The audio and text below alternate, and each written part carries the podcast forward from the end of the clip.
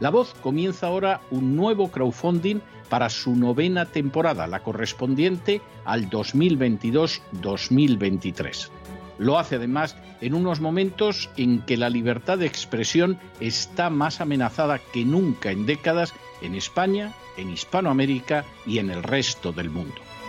Una vez más, como en las temporadas anteriores, está en sus manos la conclusión o la continuidad del programa La Voz. Debido a la crisis económica creciente, al cambio del dólar en relación con el euro y sobre todo a la censura del programa en redes con su correspondiente desmonetarización, en esta novena temporada nos vemos obligados a subir el objetivo hasta la cifra de 130 mil dólares. Con el crowdfunding se mantiene la emisión en directo, en abierto y de forma gratuita del programa a través de YouTube, iBox, SoundCloud, Spotify, Apple Podcasts, Google Podcasts, Tunnel y Stitcher. Además, por supuesto, de encesarvidal.tv.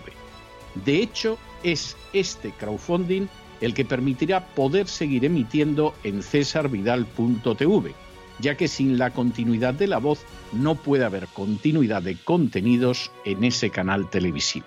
Si la voz, tras la conclusión de esta temporada, no pudiera regresar en el mes de octubre, quizá no sucedería algo tan grave. Una vez más, habría quedado de manifiesto, como tantas veces a lo largo de la historia de las naciones hispanas, que para muchos es preferible quejarse, protestar o amargarse a enfrentarse de manera práctica con un problema concreto. No pasaría nada. La voz simplemente dejaría de emitirse por la sencilla razón de que no hay suficientes personas dispuestas a asumir el apoyo de su causa, que es la de la libertad y de la verdad, la de la información independiente y la opinión rigurosa, la de la lucha contra las tiranías y contra aquellos proyectos que pretenden convertir en esclavos a los seres humanos. Si piensan que merece la pena seguir escuchando día a día la voz, son ustedes bienvenidos a la hora de contribuir al nuevo crowdfunding que permitirá que puedan escuchar este programa radiofónico una temporada más. Muchas, muchas, muchas gracias por todo. God bless you. Que Dios los bendiga.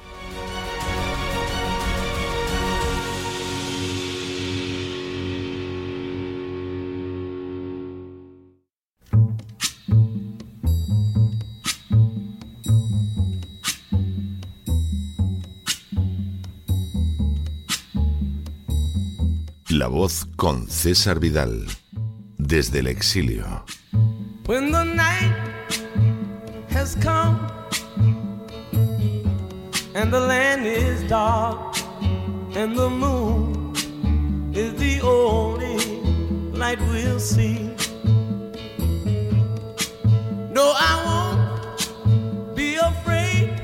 Oh, I won't be afraid just as long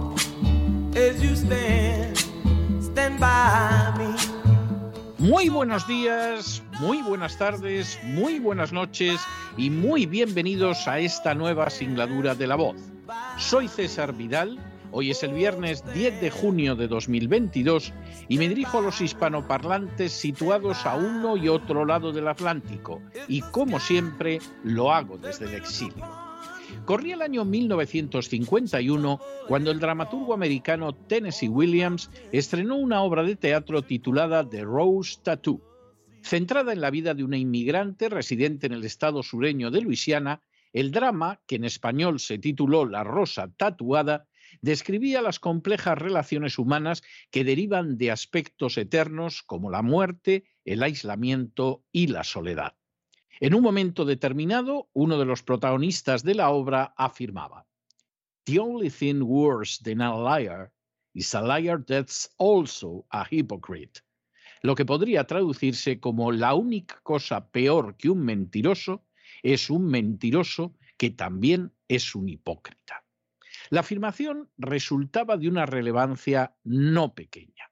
La mentira está mal en sí misma y no puede ser justificada entraña la pérdida de confianza, la manipulación del prójimo y la utilización de otros en beneficio propio.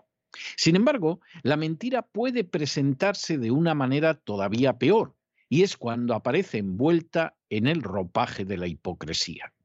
En esos casos se coloca bajo una máscara de bondad, de idealismo, de desinterés que la convierten en algo todavía más repugnante y moralmente más vil. No solo se trata de que contenga la maldad de la mentira, sino de que además se ha disfrazado con las vestimentas engañosas del bien. En las últimas horas hemos tenido nuevas noticias sobre la hipocresía desplegada por la Unión Europea en el tema de las sanciones contra Rusia. Sin ánimo de ser exhaustivos, los hechos son los siguientes. Primero, Siguiendo las consignas lanzadas por el presidente Biden, las naciones de la Unión Europea adoptaron ya hace meses sanciones económicas contra Rusia. Segundo, las citadas sanciones perseguían aniquilar económicamente a Rusia e iban dirigidas contra las ventas de petróleo y gas relacionadas con esta nación y contra sus transacciones comerciales y bancarias de manera preeminente. Tercero, Así se procedió, por ejemplo, a no poner en funcionamiento el Nord Stream 2 y a comprar gas líquido americano por un 40% más de precio del que supone el gas ruso. Cuarto, estas medidas causaron desde el principio un daño considerable a la economía de las naciones de la Unión Europea, hasta el punto de que hubo gobiernos como el de Hungría que se negaron a llevarlas a cabo. Quinto, Hace apenas unos días, Ursula von der Leyen comentó incluso que la Unión Europea tendría que comprar petróleo ruso, ya que de lo contrario, Rusia lo vendería en el mercado internacional y saldría beneficiada económicamente. Sexto, la realidad es que cuando Ursula von der Leyen anunciaba su peculiar doctrina económica sobre la compra del petróleo a Rusia por parte de las naciones de la Unión Europea, las compañías europeas ya casi habían doblado sus embarques de petróleo ruso desde el inicio de la operación militar en Ucrania. Séptimo, Compañías asentadas en Grecia, Chipre y Malta han aumentado su transporte de petróleo ruso por todo el mundo en el curso de los últimos meses. Octavo. Así, en febrero, cuando dieron inicio las operaciones militares en Ucrania, las compañías vinculadas a estas tres naciones europeas desplazaban 31 millones de barriles de petróleo ruso.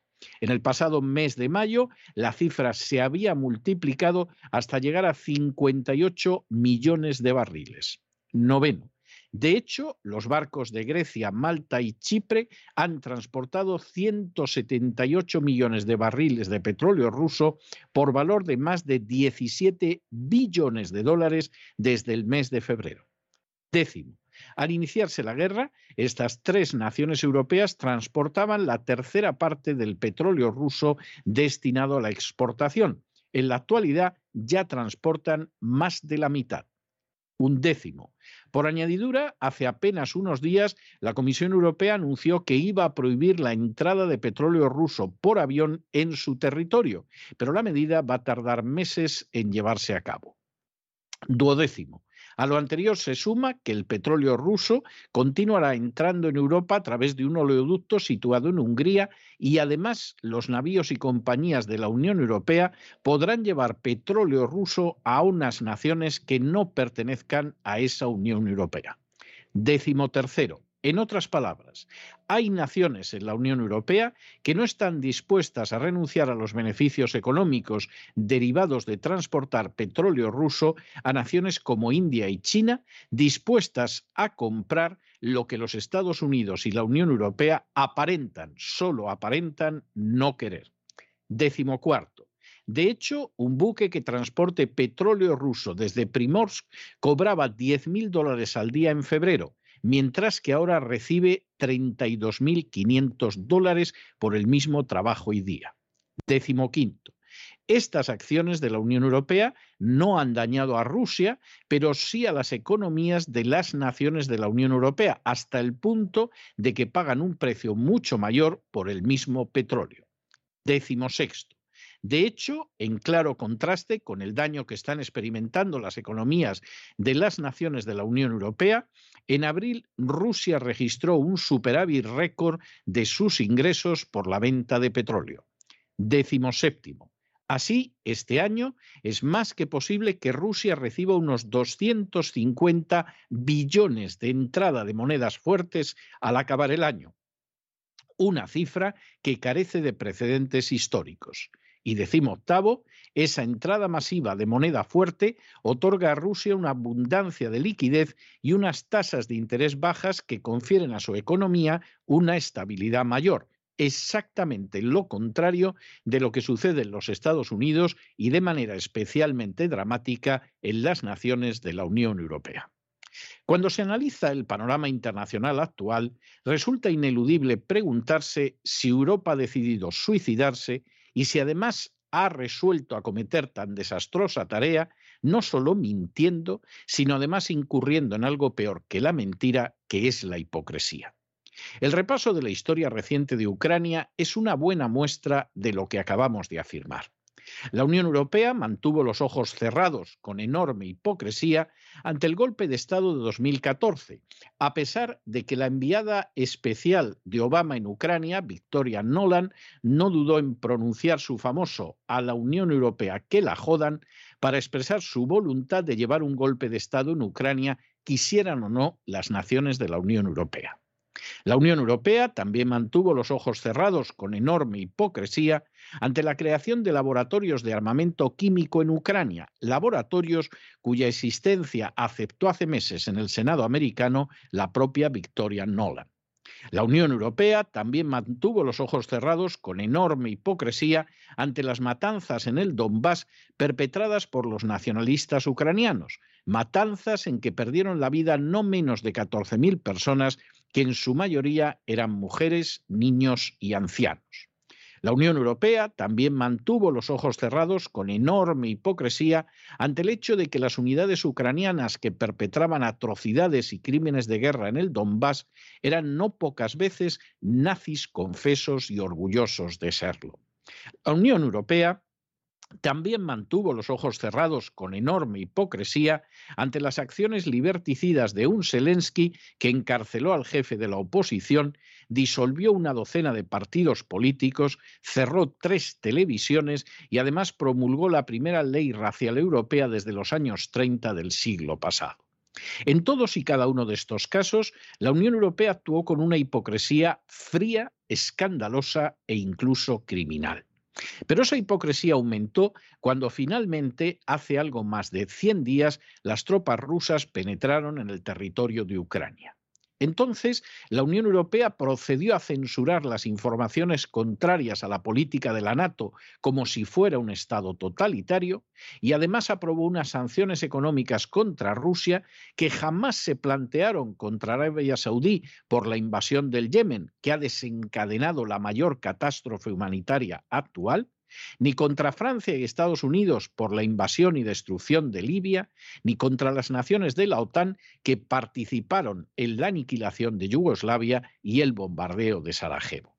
De nuevo, la hipocresía más descarnada se ha convertido en la consigna de unas naciones europeas que aprovecharon, como en el caso de España, Francia o Italia, para culpar a la crisis de Ucrania de los pésimos resultados económicos debidos única y exclusivamente a sus respectivos gobiernos. Pero no acaba ahí la hipocresía de la Unión Europea. Conscientes de que las sanciones lanzadas contra Rusia implican un mero seguidismo de la política de agenda globalista impulsada por Biden y un enorme daño para sus economías, no son pocas las naciones europeas, a pesar de su pertenencia a la OTAN, que han manifestado su deseo de anteponer sus intereses nacionales a los de la citada alianza militar o a los del actual inquilino de la Casa Blanca, cuyo hijo, por cierto, ganó millones de dólares gracias a negocios turbios mantenidos con oligarcas ucranianos. Hungría ha manifestado un valor realmente extraordinario al seguir una política patriota consistente en defender sus intereses nacionales por encima de cualquier otra consideración y seguir comerciando con Rusia. En un sentido similar se han manifestado otras naciones como Croacia.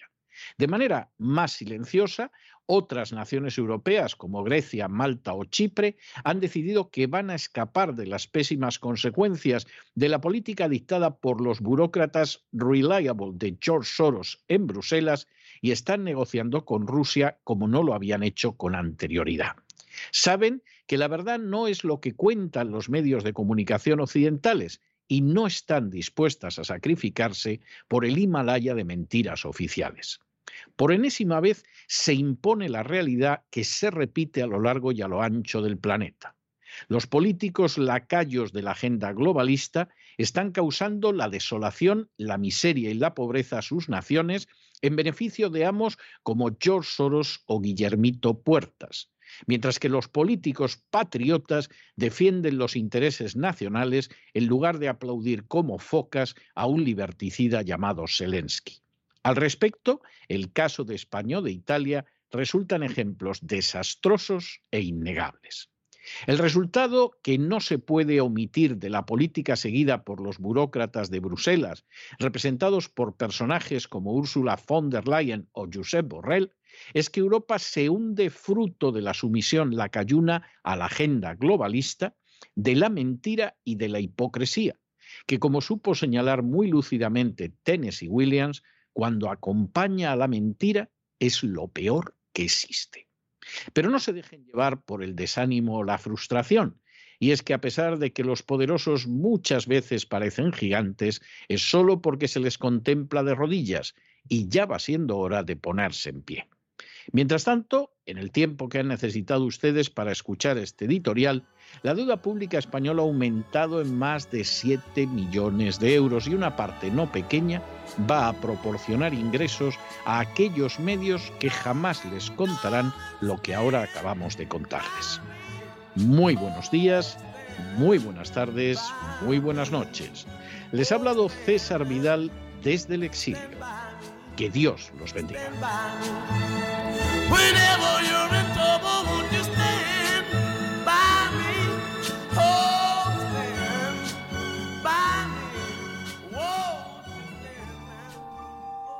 Esta sección está patrocinada por crowdfunding con el siguiente mensaje. Nuestro Señor Jesucristo, el único Dios verdadero, es misericordioso y nuestro Salvador.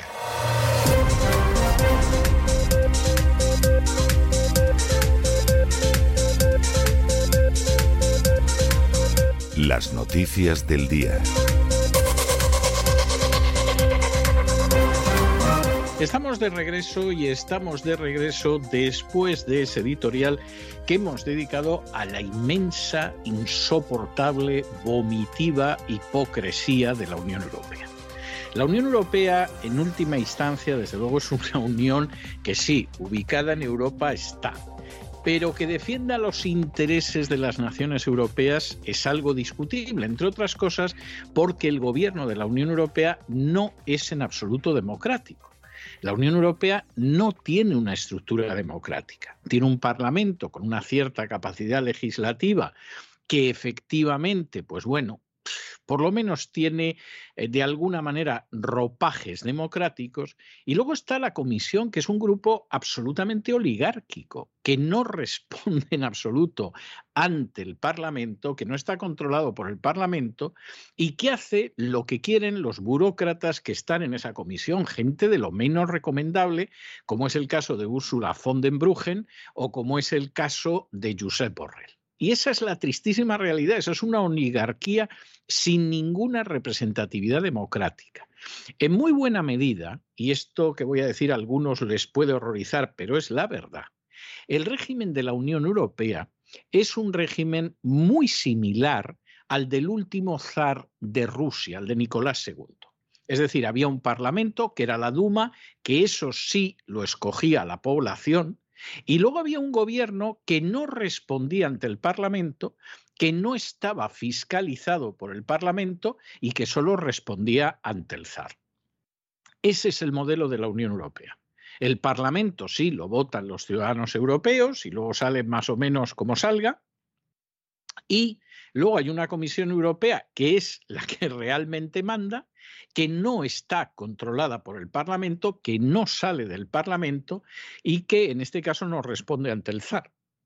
da la sensación de que responde ante ciertos zares, ¿no? Alguno que se llama Georgie y cosas de este tipo. Y si no, pues díganselo ustedes a Soros, que siempre se ha jactado de que por lo menos la tercera parte del Parlamento Europeo la controla. Gente de todos los partidos, ¿eh? O sea, desde la derecha hasta la extrema izquierda. No vayan ustedes a creer que gente ubicada en la izquierda nada más, en absoluto. Y ya el control que tenga sobre la comisión, más vale no pensarlo. ¿Qué sucede, por lo tanto? Pues que hay que vivir en la hipocresía. Porque una cosa son los intereses de las naciones europeas y otra cosa es la política que impone la Comisión. ¿Qué pasa con las naciones europeas? Pues hombre, tienen diversos intereses y dentro de esos diversos intereses pues se da la circunstancia de que evidentemente tener malas relaciones con Rusia no le interesa realmente a ninguna nación europea, quizá con la excepción de las repúblicas del Báltico que no paran de dar guerra, eh, quizá con la excepción de Polonia, que estaría encantada de merendarse una parte de Ucrania occidental. Recuerden ustedes que el apelativo de la hiena de Europa dirigido a Polonia no lo inventó Stalin, se lo puso Winston Churchill y con antecedentes históricos, y por supuesto Gran Bretaña, que ya no está dentro de la Unión Europea, pero que sigue estando en buena medida porque es un miembro hasta cierto punto privilegiado de la OTAN. Y claro, los intereses no son los mismos. Y para colmo, la Comisión Europea pues decide llevar a cabo una agenda globalista, que a la agenda globalista le viene de maravilla, pero que a las naciones de la Unión Europea les viene como una pedrada en un ojo. Entonces, de pronto, la agenda globalista y de vamos a armar un lío en Ucrania, damos un golpe de Estado en su día en el 2014, cuando los nacionalistas ucranianos bombardean el Donbass y matan a miles de civiles, no decimos esta boca es nuestra, cuando Ucrania pisotea los acuerdos de Minsk, no decimos ni palabra, cuando la OTAN pone docenas de laboratorios de armamento bioquímico en Ucrania, que son ilegales, no decimos absolutamente ni mu y en un momento determinado pues nos indignamos cuando finalmente a Rusia se le hinchan las narices porque va a entrar en la OTAN Ucrania en contra de todo lo que se acordó ya en la época de Gorbachev y de Yeltsin y Rusia acaba respondiendo. Y entonces nos ponemos hipócritas y decimos, sí, sí, claro, amo, por supuesto, Buana, lo que usted diga, señor, vamos a decretar grandes sanciones económicas contra Rusia. Pero mira tú por dónde esas sanciones a quienes le hacen un daño terrible es a las naciones europeas. A Rusia no es que le vengan bien, pero bueno, Rusia las está bandeando bastante bien, con un rublo más fortalecido que nunca, por ejemplo y ha seguido vendiendo el petróleo y el gas y otras materias primas. Pero en el caso de la Unión Europea le han venido fatal. Y aquellos países que ya económicamente iban mal, piensen ustedes en una España, en una Italia, en una Francia, esto le ha venido todavía peor. Alemania ha entrado en recesión y sigue siendo la locomotora de la Unión Europea. Y entonces, ¿qué hacen las naciones europeas? Pues hombre, que finalmente esto les importa un comino. Una cosa es aplaudir como focas a ese fraude liberticida que se llama Zelensky y otra cosa es hundir la economía del país. Eso, si lo quiere hacer España, allá ellos. Si lo quiere hacer Draghi en Italia, allá él. Pero hay naciones que dicen, no, no, mira, déjese usted historias. ¿eh? En algún caso tiene un valor tremendo, como Orban en Hungría, que dice, mire, a mí por una guerra que ha organizado Zelensky y culpa directamente a Zelensky de lo que está pasando en Ucrania, por una guerra que ha organizado Zelensky, no pretenda usted que hunda la economía húngara. Y entonces la Unión Europea dice, bueno, bueno, pues venga, que no entre petróleo ruso, pero en el caso del petróleo que venga por oleoducto, pues hombre, que sea el oleoducto que pasa por Hungría, ¿no? Y así Hungría no nos protesta. Y otras naciones dicen, pues, y diga usted lo que quiera del transporte por barco, pero nosotros vamos a seguir transportando petróleo ruso porque no vamos a perder dinero. Y más en esta época que vamos a ganar más dinero. Porque podemos llevar ese petróleo ruso a naciones que no son de la Unión Europea. Y ahí está Malta, ahí está Chipre y ahí está especialmente Grecia. ¿Y qué hacen en la Unión Europea? Bueno, pues venga, que lo transporte, que para eso ahora mismo están transportando prácticamente la mitad del petróleo ruso y puede hacerlo hacia afuera, hacia China, hacia India, etc. Todo esto es un ejercicio de hipocresía repugnante, solamente para no ver la verdad.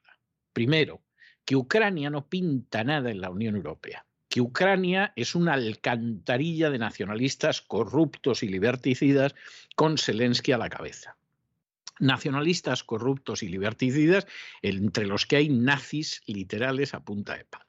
Pero dentro de la hipocresía esto no lo podemos reconocer, porque sería decir que efectivamente Rusia tiene mucha razón en este conflicto, que hemos tolerado cosas que no deberíamos tolerar desde hace muchísimos años, y claro, esto no lo vamos a hacer a estas alturas. En segundo lugar, tendríamos que reconocer que la agenda globalista le viene a Europa, como a todas las naciones, como una pedrada en el ojo. Y, por supuesto, dar marcha atrás cuando muchos de nosotros estamos aquí para servir genuflexos a la agenda globalista. Y en tercer lugar, pues es que esto daría a las naciones una capacidad de actuar en defensa de sus intereses, que sería patriota y no globalista, y esto no nos conviene a los burócratas de Bruselas.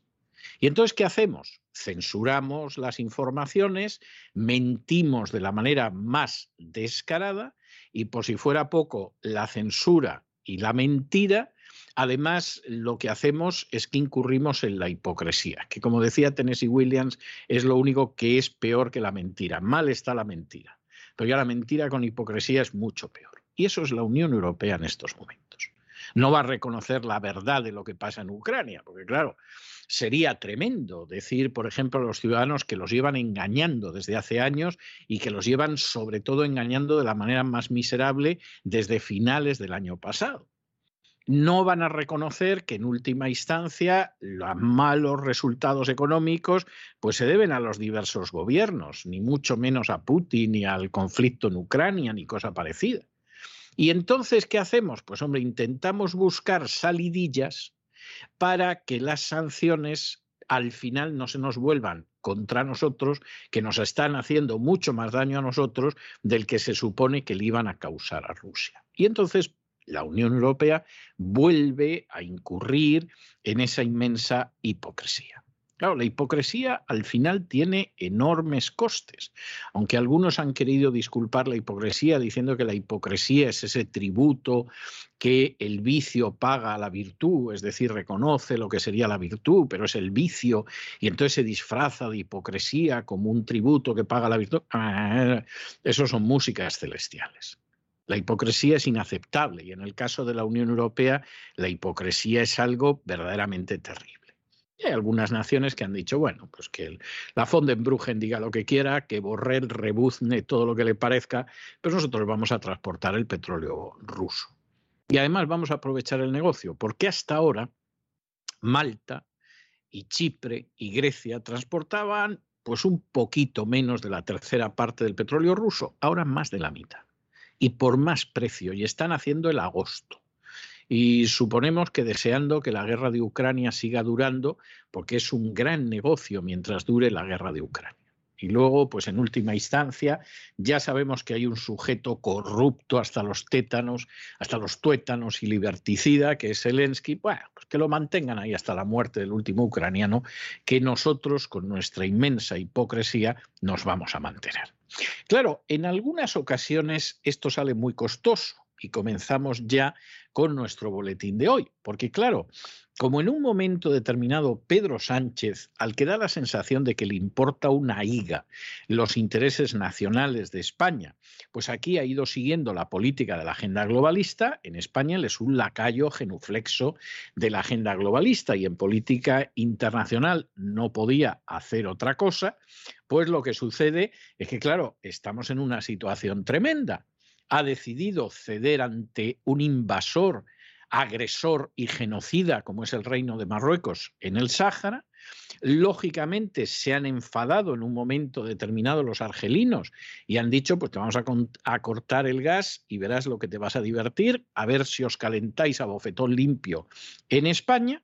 Y por si esto fuera poco, pues el Centro Nacional de Inteligencia ya le ha dicho al gobierno que los centenares de argelinos que están llegando en pateras a España en los últimos días, que esto es el inicio que es muy posible que en estos momentos Argelia ya esté preparando un desembarco de 10.000 inmigrantes ilegales en España. Se dice pronto 10.000. Es que eso es una invasión.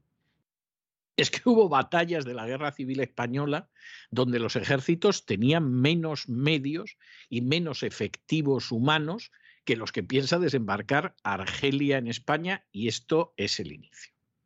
Y en medio de esta situación que Pedro Sánchez ha creado única y exclusivamente por su mala cabeza y porque él llegó hace tiempo a la conclusión de que cuanto más se incline ante la agenda globalista y sus jefes, pues más tiempo puede seguir en el poder en España, de pronto el problema que te viene es muy grave. Y no está muy claro que no le explote todo antes de las próximas elecciones. Y si le explota todo antes de las próximas elecciones, las próximas elecciones lo mismo las pierde. Y entonces, ¿qué va a hacer Pedro Sánchez? Porque Pedro Sánchez, si no se queda de presidente del gobierno, quiere ir a Europa con un cargo importante, por ejemplo, secretario general de la OTAN, pero ahí lo tiene difícil porque Draghi también quiere ser secretario general de la OTAN y ya se ha bajado bastante las sayas delante de la agenda globalista como para que le den el cargo. Pedro Antonio lo tiene difícil. Es más, no sabemos si Draghi le llamó a Antonio para humillarlo y que quedara claro que el importante era él para ser el nuevo secretario general de la OTAN y no este chico que hay en la lejana Iberia. Bueno, pues en medio de toda esta situación y con la avalancha que se viene encima y con una situación que si se le empieza a poner mal, pues podría perder unas elecciones que en más de una ocasión ha pensado que volvería a ganar y tenía posibilidades de ganar, pues Pedro Sánchez manda al ministro de Asuntos Exteriores, personaje, por cierto, bastante mediocre y bastante incompetente, lo manda a Bruselas para que le ayude la Unión Europea. ¿Y va a ayudar la Unión Europea a Pedro Sánchez con la historia de la inmigración ilegal masiva de Argelia? De... Pues claro que no. Claro que no. La Unión Europea no va a ayudar a España porque salvo en endeudarse todavía más y en darle dinero para que pagara los bancos y las cajas alemanas y se endeudara todavía más, no puede esperar España más ayuda de la Unión Europea. La Unión Europea, desde muchos puntos de vista, en términos generales, ha sido una gran desgracia para España. Ha sido una ventaja para algunos españoles esos españoles que antes para emigrar a Alemania, Francia, etcétera, tenían infinidad de trabas y que ahora se pueden marchar directamente, incluso con más facilidad que si cambian de comunidad autónoma, han salido beneficiados. Esos españoles que tienen los ahorros todavía en euros, que es una moneda, si no fuerte, semifuerte, bueno, pues han salido beneficiados. Pero la industria, la ganadería, la agricultura, la independencia, la soberanía y la libertad de España han salido muy perjudicadas con la Unión Europea y en los últimos tiempos más. Cuando de pronto en Bruselas han decidido que le pegan al turbo para ir en la línea de la agenda globalista, porque por lo menos la tercera parte del Parlamento es reliable, es decir, confiable para George Soros, desde ese momento no cabe la menor duda de que la Unión Europea no le viene nada bien a España. Esta Unión Europea no. Y Pedro Sánchez es tan pánfilo como para pensar que le van a ayudar con la inmigración ilegal. Hombre, te pueden ayudar a endeudarte más, para que esa deuda todavía cercene más la poquísima, la poquísima independencia, soberanía y libertad de los españoles. Pero que te van a ayudar a defender tu territorio. Mira, tu territorio lo tendrías que defender tú. Y para defenderlo tú, esos navíos que has mandado al Mar Muerto para adular a la OTAN, tendrías ahora mismo que ordenar que regresaran para controlar la zona del estrecho y que ni una sola de esas pateras argelinas llegara a territorio español. Para eso hay que tener redaños, Pedro, y tú no los tienes. Es lamentable, tienes buena planta, no es que seas Demóstenes, pero bueno, te expresas a veces con cierta soltura, sabes bandearte en un mundo donde la agenda globalista quiere imponer su tiranía, pero redaños, redaños para defender los intereses de España, para decir, a ver, esos barcos para acá que voy a controlar el estrecho, aquí no me desembarcan los argelinos, para eso no los tiene. Es más, nos quedaríamos absolutamente sorprendidos si de pronto pusiera los redaños sobre la mesa y los barcos en el estrecho. No, los barcos ya saben ustedes que están en el Mar Negro, que ya me contarán que tiene que ver con los intereses españoles. De manera que esta es la situación, nosotros se la contamos como es, no como les gustaría a los medios que se la contáramos y saque cada cual sus conclusiones. En cualquier caso, con la ayuda de María Jesús Alfaya, vamos a seguir relatándoles todo, temas que les afectan, pero muy de cerca, a partir de los próximos minutos. María Jesús, muy buenas noches. Muy buenas noches, César. Muy buenas noches a los oyentes de la voz. Bienvenido de nuevo.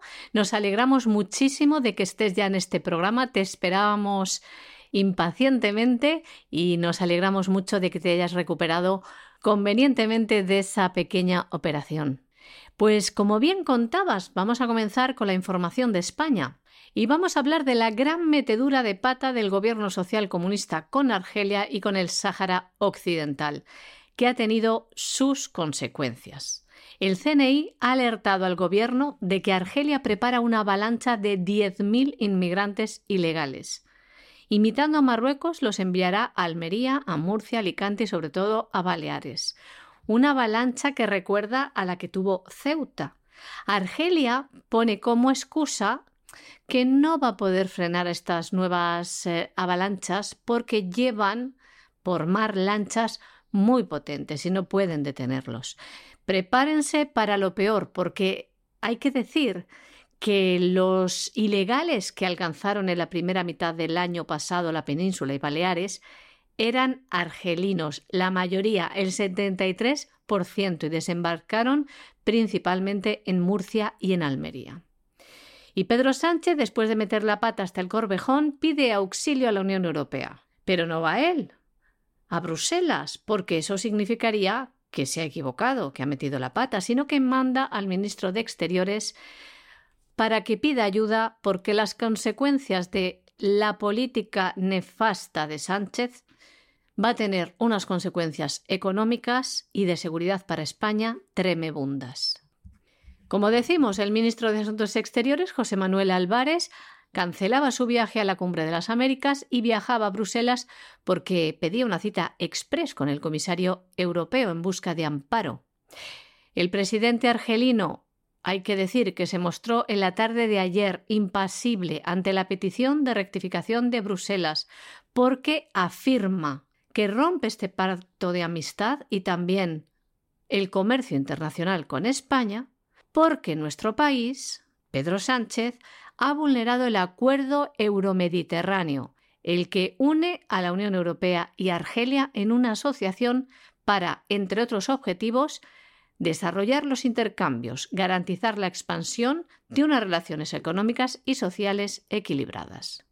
Y el presidente venezolano se encontraba con el presidente argelino, se reunió allí con él y acerca posturas. Ha firmado con Nicolás Maduro el objetivo de seguir y conseguir un referéndum de autodeterminación para el Sáhara. ¿Y quién aplaude mientras se ríe a carcajadas? Pues Marruecos, que a través del portavoz del Ejecutivo afirmaba lo siguiente, que la hoja de ruta pactada con España para la mejora de relaciones bilaterales está avanzando a un ritmo satisfactorio. Ole, que esto haya provocado una mala relación con Argelia, a Marruecos le viene de perlas porque además Pedro Sánchez y el monarca alawí han puesto plazos a esa hoja de ruta que mencionaba el gobierno marroquí. Si no escuchen lo que decía el portavoz del rey de Marruecos.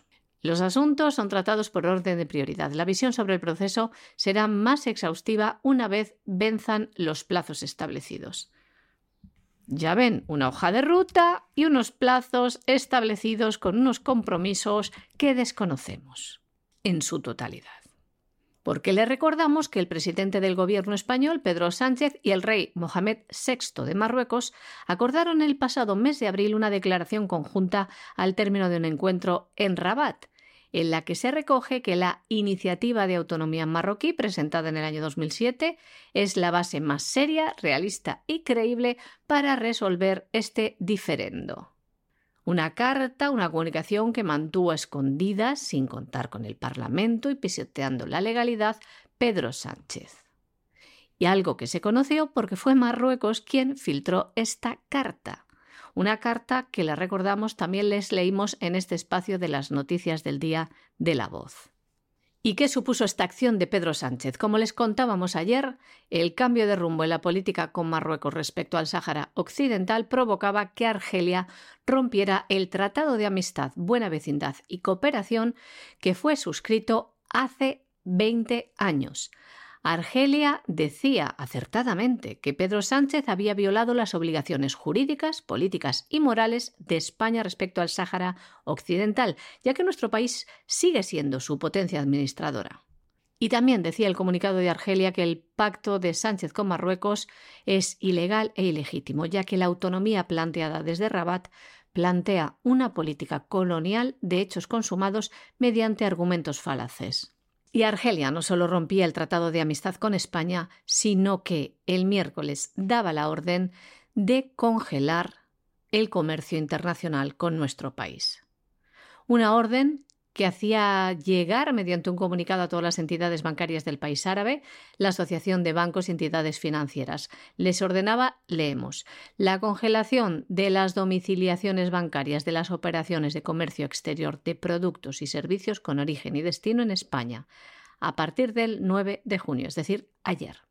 Además, les pedía que adoptaran todas las disposiciones necesarias para una aplicación estricta de esta medida. Algo muy duro para la economía española. Las empresas eh, españolas han puesto ya el grito en el cielo porque solo en el primer trimestre exportaron productos a Argelia por valor de 472 millones de euros. Y pese a todo esto y pese a las nefastas consecuencias que va a tener la decisión de Pedro Sánchez, él está muy satisfecho con su postura y dice que respalda al Ministerio de Exteriores de forma rotunda y opta por una respuesta firme con el apoyo de la Unión Europea. Y echan balones fuera. El Ministerio de Exteriores dice que España no ha hecho nada para una reacción tan virulenta.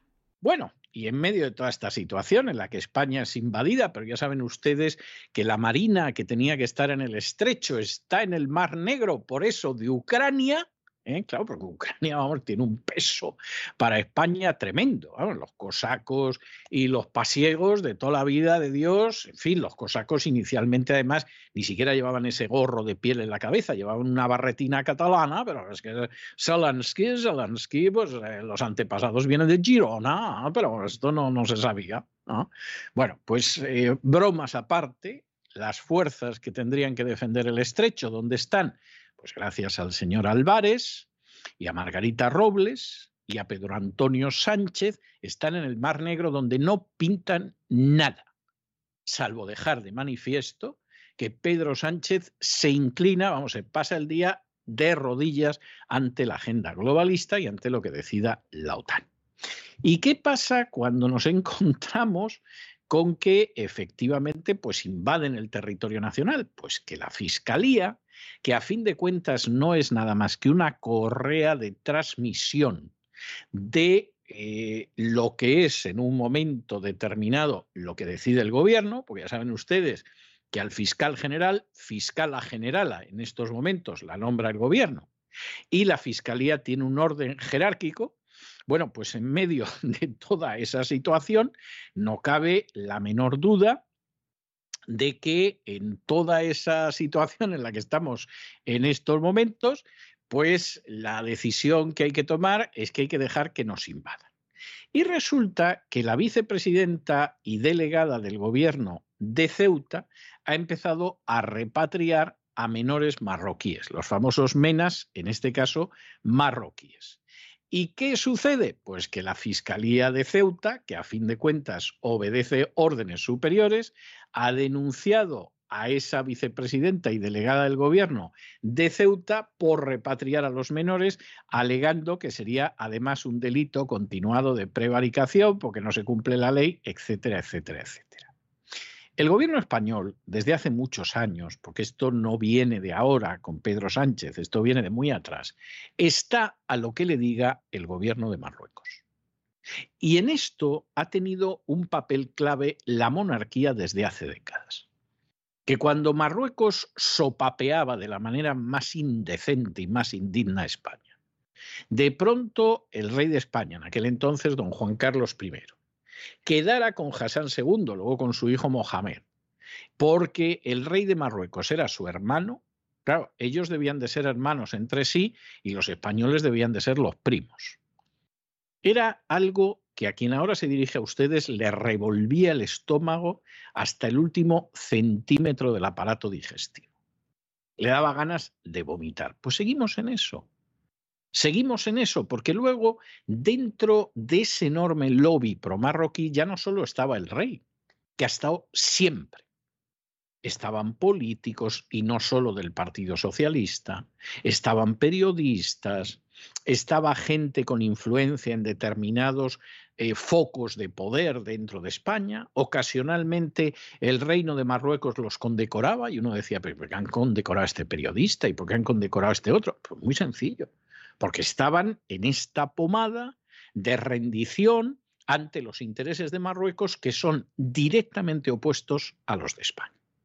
Y en un momento determinado, la que está en Ceuta dice, todos estos que están entrando aquí en plan invasión, los menas, que además hay que pagarles una pensión que es superior a la de muchísimos ancianos y a las de muchísimas personas que tienen alguna minusvalía física en España, venga para Marruecos. Entonces sale la fiscal muy repolluda y dice, no, no, no, no, esto es prevaricación continuada, usted no puede devolver a los marroquíes, etcétera, etcétera, etcétera. Bueno, pues el que no quiera ver lo que hay, que vea lo que hace. Ahora, esto se solucionaba si aparte de controlar la frontera y Ceuta y Melilla, pues Pedro Sánchez se trajera los navíos que hay en el Mar Negro, por eso de que estamos en la guerra de Ucrania, hay que ser majadero y imbécil, y los tuviera patrullando en el estrecho como es su obligación y como son los intereses nacionales. Pero este gobierno y en general la casta política en España, los intereses nacionales les importan una higa, les importan sus intereses personales. Y la prueba la tienen ustedes que cuando hubo que aplaudir al payaso Zelensky, al liberticida Zelensky, al corrupto Zelensky, todos aplaudieron como focas. Eso fue un retrato de lo que es la casta política en España.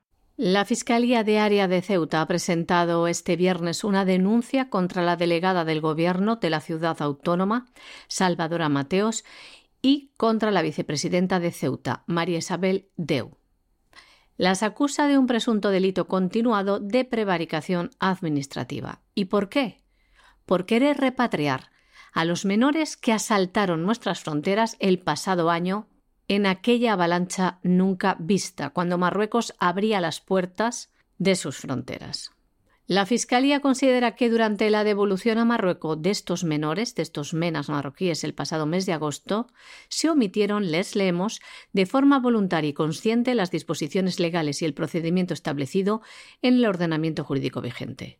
La Fiscalía se refiere a la acción que coordinaron el Gobierno local y la Delegación de Gobierno bajo las instrucciones del Ministerio del Interior para devolver a Marruecos a una parte de los niños que llegaron a nado a la ciudad durante la entrada masiva del mayo del año pasado. El procedimiento, iniciado el pasado 13 de agosto, pretendía devolver al menos a 145 menores, pero fue paralizado tres días después por orden judicial. El plan acabó en la repatriación de 55 adolescentes, es decir, menos de la mitad de los mismos. Es que fue cuando la Asociación para el Desarrollo Integral, l'Escolac, denunció en el mes de octubre el proceso de repatriación ante la Fiscalía de Granada. La delegada de gobierno y la vicepresidenta de Ceuta tuvieron que declarar y responder por haber devuelto de forma express a aquellos menores que asaltaron nuestras fronteras.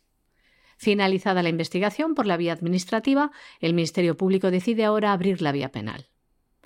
Tanto el Gobierno central como el Ceutí han defendido la legalidad de su actuación y que este mecanismo lo pactaron con Marruecos para devolver a los niños, siguiendo el acuerdo bilateral entre ambos países y el respeto al interés superior del menor. Esto lo dice el gobierno y lo dice también el gobierno autonómico de Ceuta. Pero la Fiscalía interpreta la Convención sobre Derechos del Niño y dice que son necesarios algunos trámites previos, como la audiencia individual con cada menor o los informes sociofamiliares que tiene que lograr el país de origen para decidir cuál es el interés superior de cada niño, que no necesariamente es volver a su país. Porque no piensan que esos niños tienen que estar mejor al cobijo de sus padres que solos en un país extraño. Es raro, ¿no? Y esto que interpretó la Fiscalía también lo interpretó la Audiencia Nacional en septiembre del año 2021, que consideró las devoluciones nulas de pleno derecho porque no se cumplieron, dicen, ninguna de las garantías y trámites exigidos por la legislación. Y después de esta sentencia, el Gobierno, el Ejecutivo, puso en marcha un despliegue de recursos para repatriar a los menores con todas las garantías que marca la ley, o lo que es lo mismo, cumplir con estas exigencias y este criterio de la Fiscalía. Y para que vean cuál ha sido el resultado, hasta el día de hoy no se ha conocido ninguna repatriación de menores, de menas. Bueno, y nos vamos a Hispanoamérica, pero nos vamos a Hispanoamérica como quien dice en California. Y les vamos a explicar esto, porque es que ha empezado la cumbre de las Américas. El discurso de Biden en la ceremonia de inauguración de la Cumbre de las Américas ha sido agenda globalista en vena, ¿eh? pero en vena directo y que no hubiera la menor duda, apelando a los niños, porque lo que estamos haciendo es el futuro de los niños. A buenas horas dejaba yo un niño a menos de 100 metros de Joe Biden. A buenas horas, ¿eh? Bueno, 100 metros 100 millas de, Joe Biden y pensaría que el niño puede estar medianamente tranquilo. Pero esta, esta es la historia. Entonces, apelando a los niños y a continuación, pues hablando de que California es un estado pluralista, bueno, tan pluralista que han tenido unas elecciones hace pocas horas y el fraude que ha habido en algunos de los precintos electorales bueno, las elecciones de Venezuela, la cosa más limpia, más democrática y más inmaculada del mundo, comparado con lo que se ha visto en algunos precintos en California, por supuesto, perpetrado por el Partido Demócrata. Y, por supuesto, ayudado por eso que de manera bien significativa en inglés llaman los politiqueros. ¿Y quiénes son los politiqueros? Pues los hispanos que utiliza el Partido Demócrata en Estados Unidos para pervertir las elecciones y perpetrar pucherazos electorales. Ya dice mucho que en vez de tener un nombre en inglés, pues yo qué sé, de hustler, los falsificadores, eh, los timadores, yo qué sé, no, se llaman los politiqueros. ¿eh? Saquen ustedes consecuencias de lo que viene del sur del Río Grande. Que sí, que hay mucha gente honrada y muy buena y muy trabajadora, que sí, que lo sabemos y además tenemos amigos. Pero finalmente no hay nada inocente en esa llegada masiva. Y en el caso de California, están aniquilando California, que podría ser un estado de una prosperidad y de una vida maravillosa, y están consiguiendo reproducir todos los males de las naciones situadas al sur del río Grande, que es enorme. Y por supuesto ahí Kamala Harris, el representante de California, Joe Biden, etcétera, etcétera, no fue nada más que agenda globalista en vena. Ahí no hay otra cosa ni la democracia, que algunos pensaban que iban a hablar de la democracia, ni historias, ni cosa parecida hay agenda globalista. Claro, ya el remate es cuando en un momento determinado pues te habla de la Asociación de Estados Unidos para la Prosperidad Económica, Biden, y es para decir, no será la que estás tú creando, ¿no? Porque realmente lo tuyo es gordo y lo tuyo es grave, ¿eh? porque es que al país lo estás llevando una situación económica para echarse a temblar. Es que la inflación se dispara de mes a mes no anual, que ya sería grave, no, no, va subiendo más de un punto cada mes. La gestión económica de Biden está siendo un desastre sin comparación en la historia de los Estados Unidos. Ah, le da igual, le da igual. Con que siga llegando gente del sur del Río Grande, que pueda encuadrarse en las legiones de los politiqueros y pueda permitir que mediante el fraude electoral el Partido Demócrata siga teniendo resortes de poder para gastarse el dinero de todos los ciudadanos americanos, Biden está encantado. Y los que esperan que de la cumbre esta iba a salir, pues la caída del régimen cubano. Pero hombre, por amor de Dios, aprende de un poco, madurar que la dictadura cubana lleva más de 60 años y está ahí porque Estados Unidos está interesado en que siga ahí. Si Estados Unidos hubiera querido verdaderamente la caída de la dictadura cubana, sobre todo después de la desaparición de la Unión Soviética, habría desaparecido. Está ahí porque le interesa que esté ahí. Porque es el ejemplo para los niños malos, y el régimen venezolano está ahí porque Estados Unidos está más que interesado en mantener a Maduro. ¿A qué otro tonto van a encontrar para que esté en la presidencia y les entregue a manos llenas y a precio de baratillo las riquezas de Venezuela? A nadie y esto lo dijimos en su momento. Y no hay nada más que ver en esta cumbre cómo han vuelto a torear a Guaidó, que le encantará que le toreen, porque bueno, mientras se mantenga ahí, quién sabe, a lo mejor un día cae Maduro, se muere, no sé qué, lo mismo me veo convertido en presidente. De, manera, de momento soy algo ridículo y espantoso, pero bueno, a lo mejor en algún momento. Los que en su día aplaudían a Guaidó, como ahora aplauden a Zelensky, ya casi de Guaidó ni se quieren acordar como pasará con Zelensky dentro de no mucho tiempo. Y esta es la triste realidad. La cumbre es espantosa, empieza de manera espantosa, con un presidente como Biden que da un discurso espantoso, y luego sí, vamos, el representante de Los Ángeles, la vicepresidenta y todo lo demás que no es nada más que la podedumbre moral profunda del Partido Demócrata.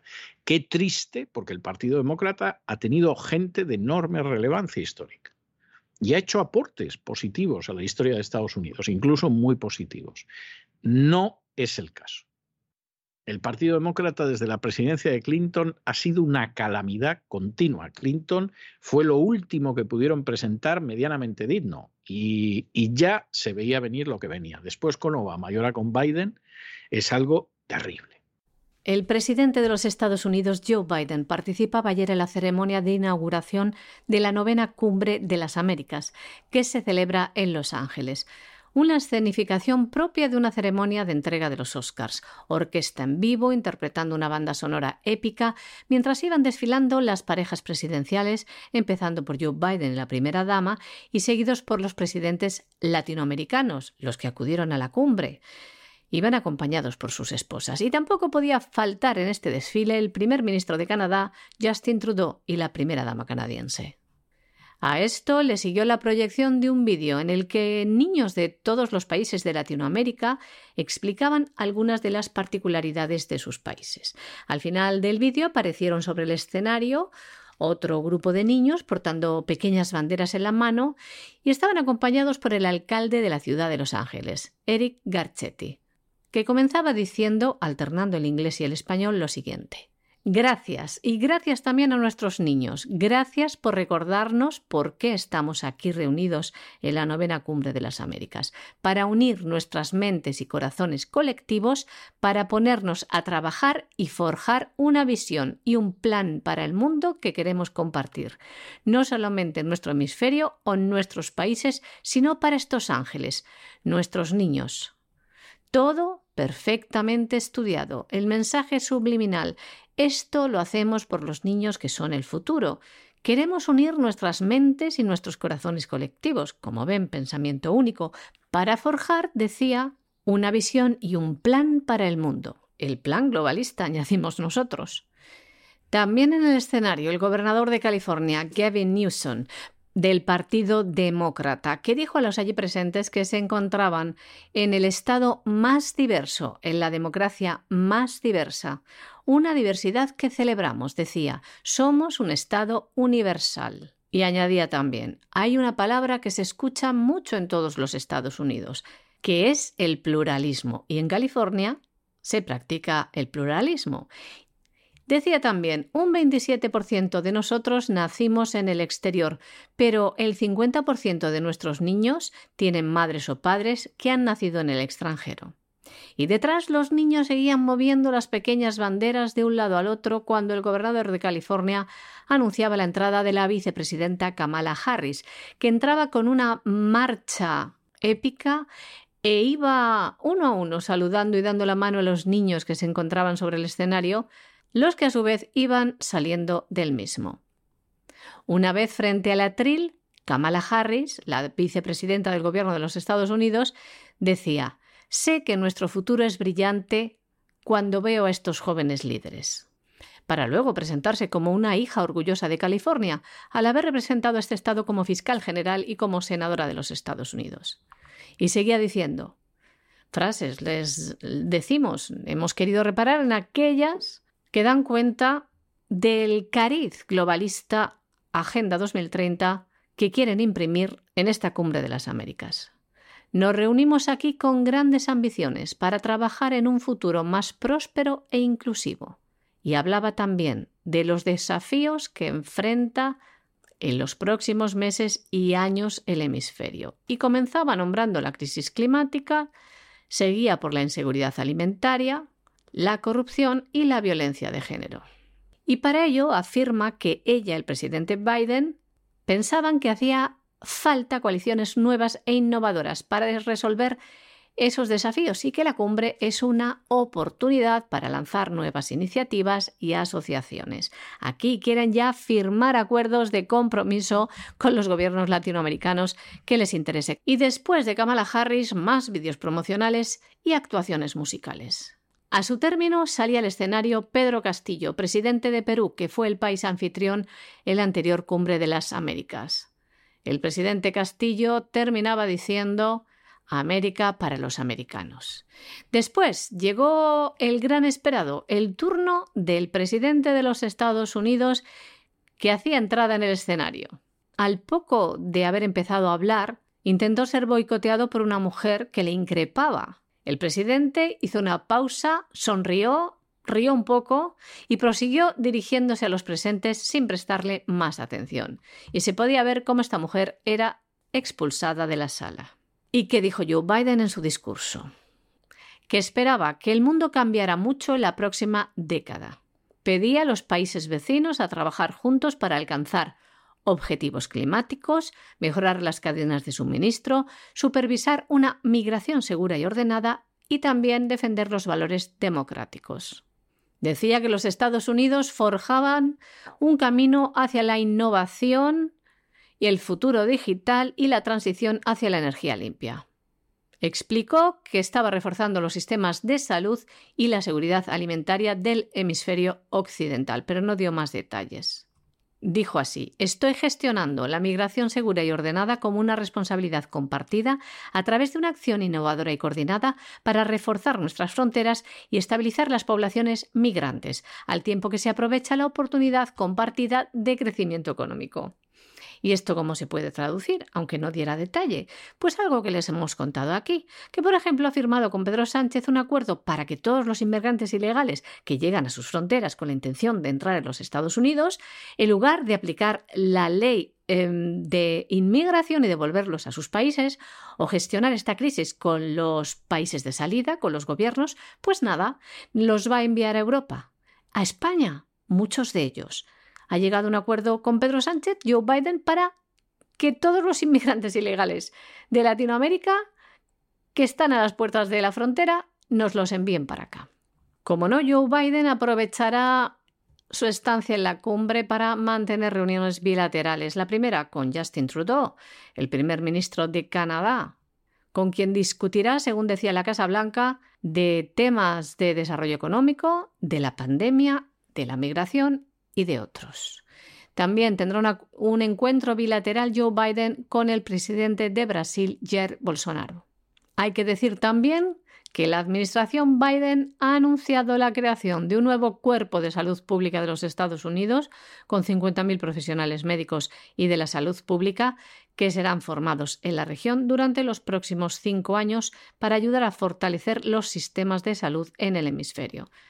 También anunció una colaboración entre Estados Unidos, Argentina, Brasil, Canadá, Chile y México para aumentar la producción de alimentos exportables y aumentar la producción de fertilizantes. Más anuncios de Joe Biden durante esta cumbre de las Américas una nueva Asociación de Estados Unidos para la Propiedad Económica que pretende reforzar la competitividad económica a largo plazo en los Estados Unidos. ¿Y qué se espera de esta cumbre? Que lancen una declaración en Los Ángeles para dar un nuevo enfoque a la gestión de la migración y compartir la responsabilidad en todo el hemisferio, en la línea de lo que les contamos. En este sentido, Joe Biden decía, la Migración segura y ordenada es buena para todas nuestras economías, incluida la de los Estados Unidos. Puede ser un catalizador para el crecimiento sostenible, pero toda migración ilegal es inaceptable. Nosotros reforzaremos nuestras fronteras incluso mediante una acción innovadora y coordinada con nuestros socios regionales. E insistía, ¿cómo no?, en el cambio climático. Dice que quiere trabajar con Latinoamérica para fortalecer la capacidad de la región para adaptarse al cambio climático. Y ha propuesto a Latinoamérica y el Caribe energía renovable. Este, el eje central de su intervención, y ha marcado como meta el año 2030. ¿De qué le suena el año 2030? Porque quiere que en esa fecha el 70% de la energía que se produzca en la región se genere de forma renovable. Bueno, y el Ecuador, que como ustedes saben tiene un presidente que, vamos, ese no es que se ponga de rodillas ante la agenda globalista, el opusdeísta Lasso es que repta como si fuera una serpiente ante lo que le dice la agenda globalista. Mucho pro familia, mucho pro vida, oye, llega al poder, plaf, ley de aborto en Ecuador. Y después, eh, la bandera del arco iris en el Día del Orgullo Gay, de la Semana Gay, en la residencia presidencial en Ecuador, que algunos infelices dicen, no, era la bandera de los indígenas. Sí, hombre, sí, la bandera de los indígenas en la Semana del Orgullo Gay, claro. Hacía el presidente para disimular. ¿no? Es como el niño que se duerme cuando lo llevan a la cama y dicen, Juanito, que te tienes que ir a la cama que te estás durmiendo. Dicen, no, no me duermo, os engaño. Y aquí Lazo igual. No, no, no es la bandera del movimiento gay en la semana del orgullo gay. No, de los indígenas, los indígenas. Los chicos del Opus, repetir conmigo, los indígenas y todos. Los indígenas, los indígenas. Lazo es uno de los ejemplos claros de cómo no te puedes fiar de determinados sujetos de ciertas organizaciones y cómo no te puedes fiar tampoco de la derecha. Y de cómo los que piensan que este es solo un problema de la izquierda, no saben ni dónde tienen la mano derecha. Es un problema serio de la izquierda, que efectivamente ha asumido la agenda globalista. Pero pretender que la agenda globalista es solo la izquierda o el comunismo, usted no sabe el mundo en el que vive, despierte, despierte, porque va a tener muy malas consecuencias. Pero de momento a Lasso hay que darle algún premio porque se inclina ante la agenda globalista, bueno, este, más que ante San José María Escribá de Balaguer, y Ecuador ha pasado a ser miembro del Consejo de Seguridad para el año que viene y el otro, para el 2023 y 2024. Va a ser algo verdaderamente fantástico. Claro, lo, propusieron, lo han votado en manada, ¿por qué te vas a poner en contra del Ecuador? Y la llegada del Ecuador, pues hombre, eh, Lasso le puede sacar pecho a la situación y de oh, Ecuador ahora ocupa un lugar en el mundo importante, nos lo han reconocido, reconocido, estamos en el Consejo de Seguridad de la ONU, etcétera. No, han premiado que tú eres un lacayo y eres un lacayo de la agenda globalista. Y por lo tanto, en medio de esta situación en que la agenda globalista se da cuenta de que no le salen los cálculos y que hay que pisar el acelerador, tú eres ideal, ideal.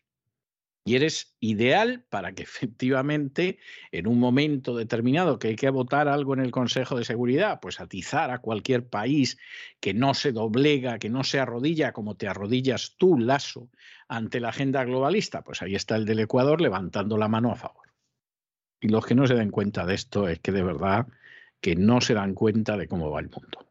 La Asamblea General de la ONU ha elegido a Ecuador como miembro no permanente del Consejo de Seguridad para el bienio 2023 2024. La candidatura ecuatoriana, que llegaba sin oposición en el grupo de Latinoamérica y Caribe, recibe el apoyo de 190 de los 193 Estados miembros de las Naciones Unidas. Ecuador reemplazará a México, que termina su mandato al final de este año, y se sentará por cuarta vez en la historia en el máximo órgano de decisión de la ONU. Durante el año 2023, el otro asiento correspondiente a Latinoamérica y el Caribe lo continuará ocupando Brasil, que está ahora mismo en el primero de sus dos años de mandato. Ecuador, que es un miembro fundador de Naciones Unidas, volverá al Consejo de Seguridad por primera vez desde el bienio 1991-1992. Anteriormente había ocupado un escaño en los años 50 y en los años 60 del pasado siglo. Además de la candidatura ecuatoriana, la Asamblea General aprobó la candidatura de Japón, de Malta, de Suiza y Mozambique unas candidaturas que llegaban también sin oposición en sus respectivos grupos regionales. Japón obtuvo 184 votos a favor, Malta 195, Suiza 187 y Mozambique 192. Los nuevos miembros sustituirán el próximo 1 de enero a la India, Irlanda, Kenia, México y Noruega, que terminarán sus dos años en el Consejo. Los cinco miembros no permanentes todavía tienen un año más por delante. Hablamos de Albania, Brasil, Gabón, Ghana y Emiratos Árabes Unidos. Junto a las diez plazas rotatorias, el Consejo de Seguridad está siempre integrado por cinco miembros permanentes que además tienen poder de veto, que son Estados Unidos, China, Rusia, Francia y el Reino Unido. Bueno, y llegamos a internacional y llegamos a internacional donde el Parlamento Europeo pues ha decidido que el Parlamento Europeo apoya firmemente la candidatura de Ucrania a la Unión Europea porque Ucrania ya es parte de nuestra familia europea. El que no se lo quiera creer, que reviente, porque esa es la situación que hay. Ustedes saben que Rusia, uno de los países que más ha aportado a la, Constitución de Europa y a la cultura europea, pues evidentemente no es Europa, no debe de ser Europa, y Ucrania, que es una nación absolutamente artificial, que siempre ha formado parte de Rusia, salvo en alguna época en que la sometieron de la manera más vil y miserable los polacos, pues esa forma parte ahora y entonces ha aceptado la candidatura para entrar en la Unión Europea. Bueno, la Unión Europea verá lo que hace Evidentemente, esto es una señal más de hasta qué punto la Unión Europea ha perdido cualquier resquicio de independencia, de soberanía y de libertad y no hace nada más que seguir lo que le dicta la agenda globalista con Soros a la cabeza. Pero vamos, lo que le falta a la Unión Europea ya es que entre Ucrania. O sea, una Unión Europea cuyo traje se rompe por todas las costuras, ya lo único que le falta es aceptar una dictadura nacionalista con leyes raciales como la ucraniana. Vamos, lo que faltaba ya para acabar con la Unión Europea. Lo que pasa es que esto depende. ¿eh? Hay que tener una perspectiva que no sea la perspectiva inmediata, corta, miope, sino que sea más amplia. A lo mejor en un momento determinado Ucrania entra en el seno de esta Unión Europea, la Unión Europea revienta y se puede reconstruir Europa de una manera más sólida y con más libertad y defendiendo las naciones sus propios sus intereses. O sea, estas son esas noticias que dices cómo pueden ser tan desvergonzados y tan miserables, pero que como en última instancia hasta dónde va a llegar la historia solo lo sabe Dios, pues se puede dar la circunstancia de que hasta sea una buena noticia. Es decir, si finalmente acaba entrando Ucrania en la Unión Europea, la va a dinamitar, porque eso es un peso que no es que sea un peso muerto, vamos, eso es cadavérico, putrefacto y apestando. Lo mismo revienta la actual Unión Europea, oigan, y tenemos una suerte tremenda. Claro, la Alemania que está en recesión, pensando lo que puede significar pagar las alegrías de Ucrania, es que la cosa se las trae. Mientras tanto, y esto es algo en ese sentido eh, importante, pues claro, eh, Zelensky sigue pidiendo armamento y entonces los países de la Unión Europea y de la OTAN pues dicen que les van a mandar armamento, etcétera, etcétera, etcétera, y Francia hace algunas cosas en este sentido y todo lo demás. Tiene interés los naciones de la Unión Europea, que no incluyen ni a Estados Unidos ni al Reino Unido ¿Tienen interés en que Ucrania ganara esta guerra? Bueno, pues a lo mejor las repúblicas del Báltico, a lo mejor. ¿Eh? Por eso, de que la cuarta parte de su población, a veces más, son rusos y efectivamente deben de pensar que, todo, eh, todo lo que ha sucedido en esas repúblicas del Báltico, donde honran, por ejemplo, a los combatientes de las SS nazis, se puede acabar en algún momento. El resto de los países europeos es discutible, incluida Polonia. ¿Por qué? Pues porque Polonia lo que quiere es quedarse con un trozo de Ucrania occidental. Y a alguno de los ministros se le ha escapado, y al jefe de las Fuerzas Armadas se le ha escapado, y se suponía que en mayo entraban en, en Ucrania con la idea de ayudar y se quedaban con un trocito, y claro, si Ucrania al final de esto saliera medio bien, el plan de la llena de Europa, que es Polonia, quedaría bastante mal. Y claro, aquí hay una situación en la que tenemos que armarlos, dar la sensación de que queremos ayudarlos, pero no mucho, porque nosotros queremos utilizar a Ucrania para desgastar a Rusia, no para que a Ucrania le vaya bien. Nosotros estamos dispuestos a que la guerra dure hasta la muerte del último ucraniano nacionalista. ¿eh?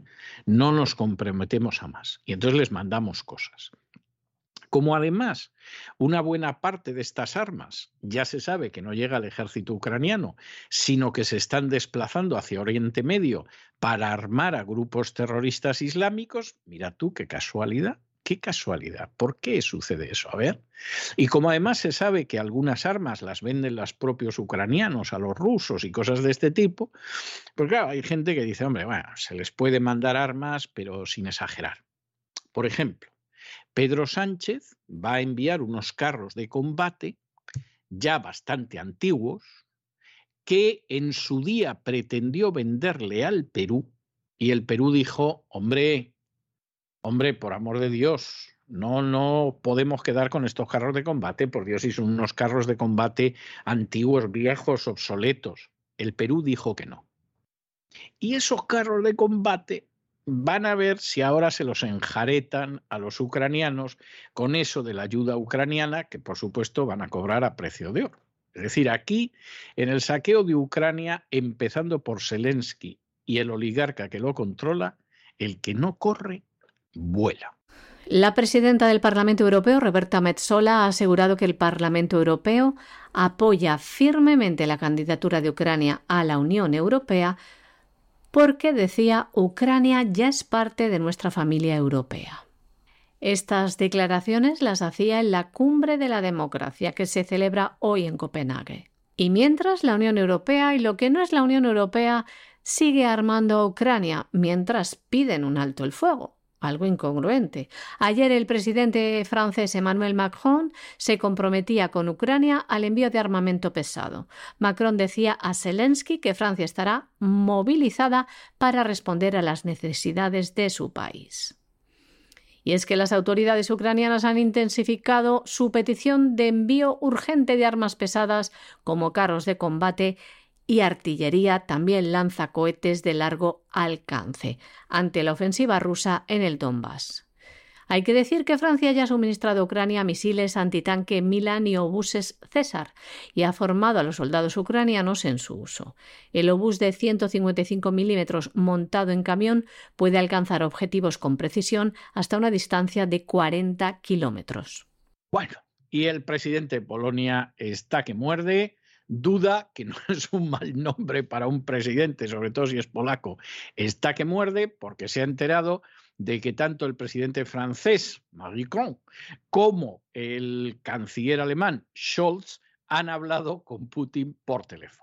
inmediatamente se ha puesto hecho una fiera, ha dicho que eso es como llamar a Hitler, que cómo se puede hacer una cosa así, etcétera, etcétera, etcétera, que lo que tienen que hacer es ser duros, bla, bla, bla, bla. Polonia es un país que nunca debió entrar en la Unión Europea, como no debieron entrar en la Unión Europea la mayoría de los países del este de Europa. Porque salvo algún país que medio cumplía las condiciones, como era el caso de Hungría, Checoslovaquia, el resto tuvieron que quedarse fuera hasta que hubieran llegado a una situación en la que hubieran podido entrar. Pero como había mucha prisa por quebrantar los acuerdos que primero se suscribieron con la Unión Soviética y después con Rusia, de no avanzar la OTAN y para que toda esa gente entrara en la OTAN, pues había que darles el caramelito de la Unión Europea, y como además había diplomáticos de distintos países, incluso españoles y europarlamentarios, recibiendo cantidades jugosas de esos países del este de Europa para avanzar que entraron en la Unión Europea, entraron. Y entre ellos Polonia. En el caso de Polonia, tuvieron claro desde el principio que no podían aguantar las condiciones de la Unión Europea. Polonia, por ejemplo, no tiene el euro como moneda. Hombre, si les das euros, te lo cogen pero ellos siguen manteniendo el slotty porque saben que su economía no es una economía para aguantar dentro de la Unión Europea.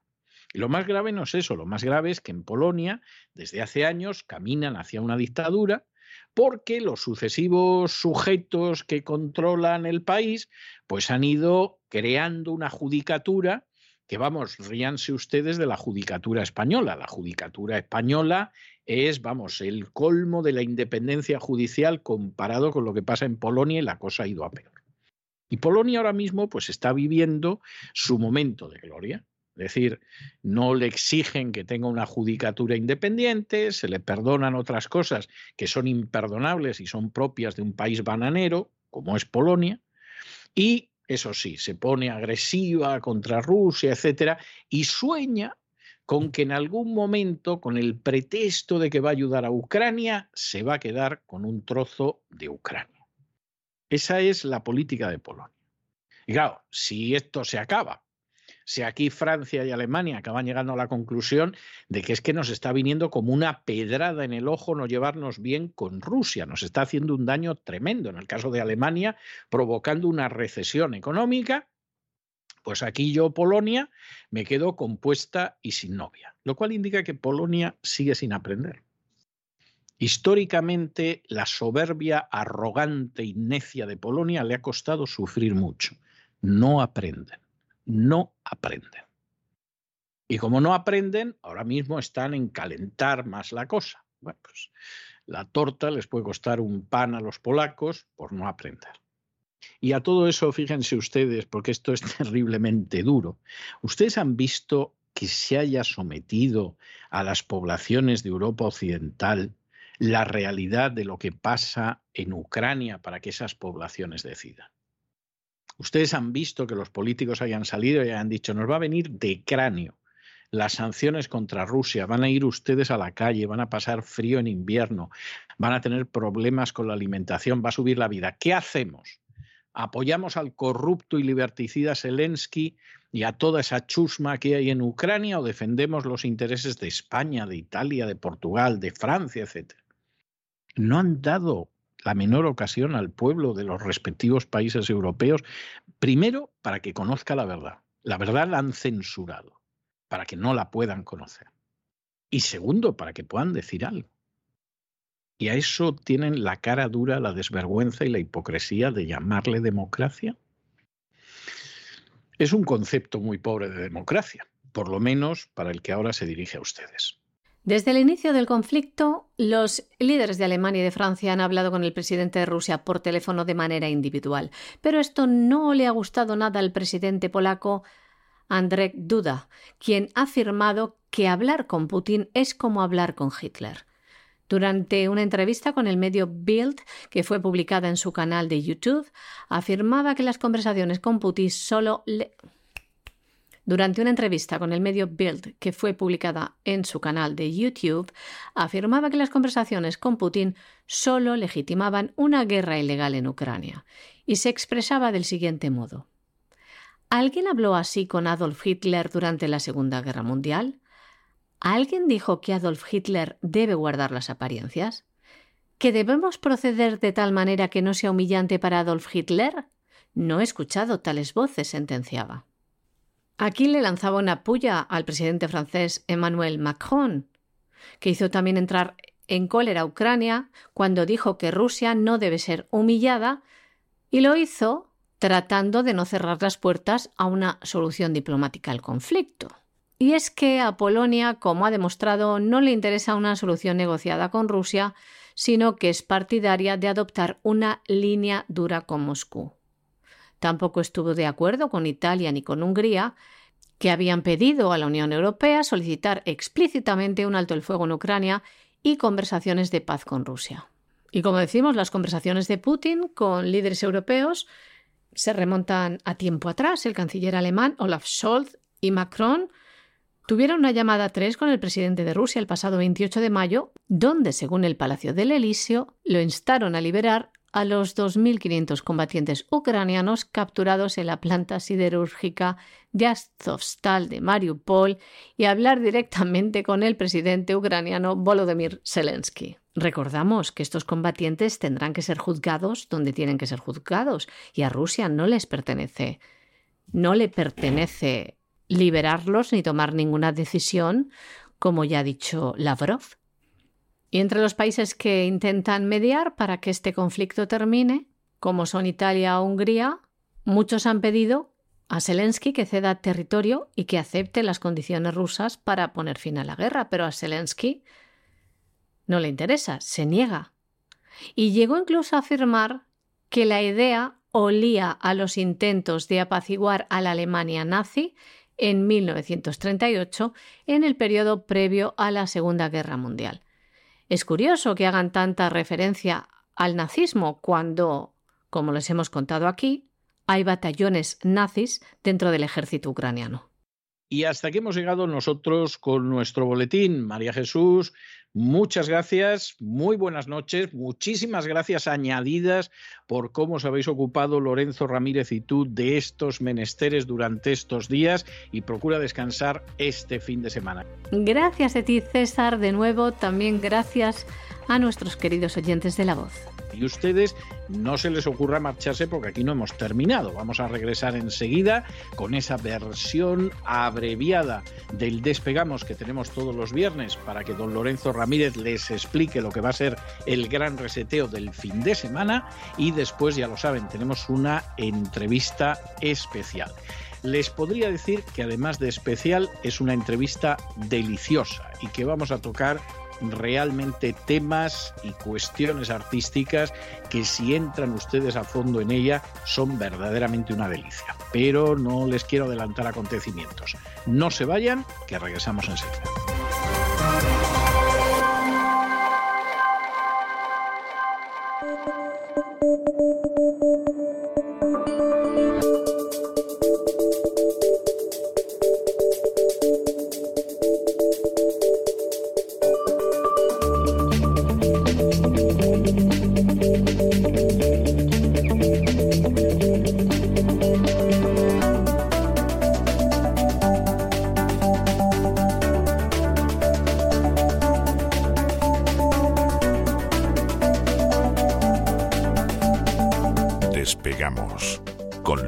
Ramírez.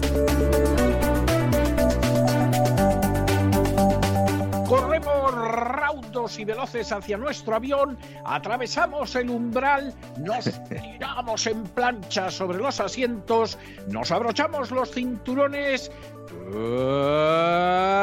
despegamos y nos vamos elevando por los aires hasta alcanzar nuestra altura y nuestra velocidad de crucero. A mi lado, don, Don Lorenzo, ¿qué hace usted smoking? Por amor de Dios, esto es para celebrar que me reincorporo hoy del todo al programa. Hay, hay cóctel después del programa, hay chupichandi después del programa. Yo no, no lo sabía. Es una fiesta sorpresa. ¿Esto qué es, don Lorenzo? Muy buenas noches, don César. Llevo, llevaba una semana sin disfrazarme. Llevaba una semana sin disfrazarme. Eh, además, ya, que me disfrazo de smoking. claro, ya me de smoking ahí, ¿no? Eh, abre, para brindar, ¿no? Por su llegada. La verdad es que eh, la gente estaba esperando, deseando que volviera eh, a este avión. Eh, le ha preocupado usted al personal, pero bueno, hemos intentado aquí explicar que todo iba bien y que necesitaba recuperarse progresivamente. Mañana alguno pues verá, ¿no? Que, que va a estar usted a los mandos de la nave más galáctico que nunca. ¿Eh? ¿verdad? Mm, vamos a dejarlo ahí para que la gente pues se quede un poco, ¿no? Con el gusanillo. No voy a salir con escafandra, ¿eh? A ver si alguno, eh, bueno, este como viene de Galáctico o viene con el uniforme del Real Madrid de fútbol o, viene como un cosmonauta, no, ni una cosa ni la otra. Ya tendrán ocasión de ver este fin de semana el look este que adelanto que va a ser un look eh, meramente contingente. va a ser, va a ser temporal, no como, del todo. No como la inflación, es decir, no como la inflación, que iba a ser temporal, ¿verdad? Iba a ser temporal. Menuda tela. Menudo programa, menudo vuelo nos espera el lunes, porque están saliendo muchos datos hoy y mañana vamos a también a trabajar en ello. Pero mañana toca gran reseteo, evidentemente. Y en la medida en que hemos podido, porque la verdad es que la actualidad nos come, eh, hacía ya mucho tiempo que quería yo hablar del Club Bilderberg. Es, un, es una institución, el Club Bilderberg, Em, de, la que hemos hablado muy tangencialmente en los anteriores programas. Me he centrado en otros que, aunque para otro público podían ser más conocidos, pero que permanecían un poco fuera de la esfera ¿no? de la sociedad, como el Club de Roma, el, el Consejo de Relaciones Exteriores. Quizás con el Club Bilderberg forman eh, una especie de triángulo ahí, que algunos consideran los amos del mundo, pero que yo coincido más con lo que dice Thierry Meissan, que en realidad el Club Bilderberg es un supergobierno de la OTAN de la NATO. ¿no?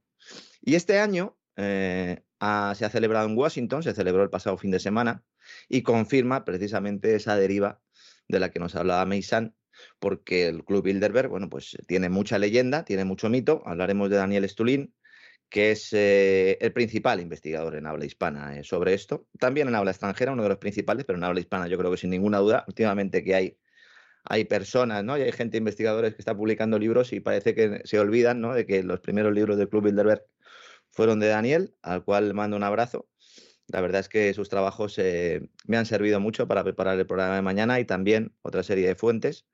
Vamos a comentar y vamos a explicar un poco cómo nace este club y cómo ha ido mutando progresivamente de ser una entidad súper secreta a ahora pues entrar un poco en esa dinámica de falsa transparencia en la cual pues tiene un papel protagonista indiscutiblemente el Foro Económico Mundial, que es como el gabinete de prensa de todos estos organismos, ¿no? Que intentan endulzar las cosas, aunque como vimos el fin de semana pasado, ¿verdad, don César? Al final no endulzan nada, ¿no? Sale uno diciendo que hay que poner chips en los fármacos, el otro diciendo que hay que invadir cualquier tipo de país, ¿verdad, don César? Sí, sí, no, al final no, no, en absoluto endulzan nada, o sea que de endulzar nada de nada, vamos. Vamos a hablar de algún creador que también permanece bastante oculto. Eh, polaco, jesuita y masón, para más señas, lo tenía todo este señor, el señor Rettinger. Lo tenía todo. Lo tenía todo. Casi fue cura. Casi fue cura. ¿eh? Tres semanas estuvo en el seminario. Mañana lo contaremos. Un tipo que fue fundamental para configurar lo que es hoy la Unión Europea, o mejor dicho, lo que aspira a ser la Unión Europea, aunque la mayor parte de la gente, pues seguramente no habrá oído su, nombre eh, en su vida, ¿no? Hablaremos, como no, de David Rockefeller, que es el que siempre está ahí pagando la fiesta y el que paga manda, ¿verdad? Y de otros eh, pues, elementos destacados, españoles también, hablaremos también de esa invitación extraña para algunos de, Pablo Casado, el que hasta hace poco era el número uno del Partido Popular y que ahora pues eh, no manda ni en su casa. En su casa ya no mandaba antes, ahora, ahora mucho menos. Vamos a explicar por qué ha ido casado a ese club Bilderberg. Porque hay mucha gente que no sabe si eso es la resurrección de, Pablo Casado. ¿eh? hay gente mi teoría, viviendo mi tesis no es esa, pero permanece como una bala en la recámara por si acaso, porque de alguna manera están orientándole para que salga al exterior un tiempo con intención de volver en el futuro. Daremos mañana alguna clave. Hay mucha gente que también está diciendo porque la lista es pública, lo digo ya por si alguien quiere ir mirándola, en la web del, del Bilderberg, la lista ya es pública, ya no es como antes, que Stulin y compañía, Jim Tucker y compañía tenían que eh, pasar altas horas en sitios muy extraños para poder conseguir los papeles, ya es eh, pública y notoria. Hay mucha gente que se ha leído esa lista y dice que Botín, que Ana Botín no, no va y que eso es una noticia. Bueno, pues que miren bien porque Ana Botín pertenece al comité de dirección. Entonces, allá no le invitan, ella es la que invita, ¿no? Hablaremos del papel de Reino Unido en todo esto, eh, del papel de Chatham House y del Real Instituto el, el RIIA, International Affairs de Asuntos Internacionales, que es un poco el espejo del Consejo de Relaciones Exteriores en Reino Unido y que como siempre suele pasar mal desapercibido, aunque trabaja para el mal igualmente. Comentaremos también la posición del Bilderberg eh, con China, cómo es el mecanismo que utilizan estos señores, que no se trata como muchos piensan, de que sale Kissinger allí con una pizarra y todos se ponen a apuntar. No, la cosa es más civilina. Vamos a explicar un poco cómo son estas reuniones, eh, cómo se llega finalmente a, acuerdos y cómo luego se implantan eh, pues, eh, esas directrices en la opinión pública. Vamos a dar también los temas que se han tratado en ese Bilderberg Evidentemente no podemos hacer como en el Foro Económico Mundial y poner vídeos de la gente interviniendo, porque como digo, no existen. pero sí que vamos a dar en la lista el menú completo de todos los temas que se han tratado y que yo creo que simplemente con ese desglose pues nos ayuda a entender muy bien ¿no? hacia dónde va esto. ¿Están desesperados, don César? ¿Están nerviosos? ¿Ya saben que solo pueden ser los amos de medio mundo? Y eso yo creo que es fundamental para entender todo lo que está pasando en nuestros días, don César. Hombre, medio mundo es mucho mundo, pero claro, cuando, claro, claro, cuando aspiras a tener el mundo entero, pues evidentemente esto. Que luego en realidad es menos de medio, es menos de medio, porque usted y yo cogemos el mapa, empezamos a ver, vamos a poner a China en el medio, porque China significa el país del medio, ¿no? Efectivamente. Entonces, vamos a ver, lo ponemos y si coges el mapa y pones a China en el medio, entonces ya no parece tan grande el otro, ¿eh? Cuidado, ¿eh? No, no, es cierto. No, no, cuando ves el mapa mundi te das cuenta de que en realidad lo otro es pequeño. Y hombre, teniendo en cuenta que lo otro es el 18% de la población mundial, es, es verdaderamente es inquietante. ¿eh? Es inquietante porque quieras que no, el, 18% es el 18%. O sea, no, no, no sirve darle más vueltas. Es que, es que no es ni la quinta parte de la población mundial. Puedes mirar por encima del hombre, ah, los asiáticos, ah, los africanos, vale, lo que tú quieras. Pero no es ni el 20%. E incluso ese 20% ni siquiera puedes decir que está bien avenido. Exactamente, exactamente. Eh, bueno, mañana lo contaremos, pero a muchos de ellos se les invita para echarles la bronca, ¿eh? Sí, sí, no me cabe la menor duda. De hecho, a Soraya Sen de Santa María, el año que fue, le soltaron un rapapolvo tremendo, especialmente los alemanes. Todo lo que no le dijeron en las reuniones de la Comisión Europea se lo dijeron a la cara con insultos incluidos. Sí, es cierto, sí. Mm. También me dicen que aguantó como un legionario. ¿eh? Sí, sí. Pero pero luego comprendo que decidí. Tiene el centro de gravedad bajo y es difícil tumbarla, sí. Eso es una crueldad. Pero bueno, está bien, está muy bien, Lorenzo. Bueno, pues, pues don Lorenzo, ya sabemos, ya sabemos por qué venía usted de smoking, no es para menos hablando de, esta gente. Y, ya sabemos que no tengo fiesta sorpresa, que le vamos a hacer, y, ya sabemos de lo que va a tratar el gran reseteo de mañana. Un abrazo muy fuerte y nos encontramos mañana. Un fuerte abrazo, don César, hasta mañana.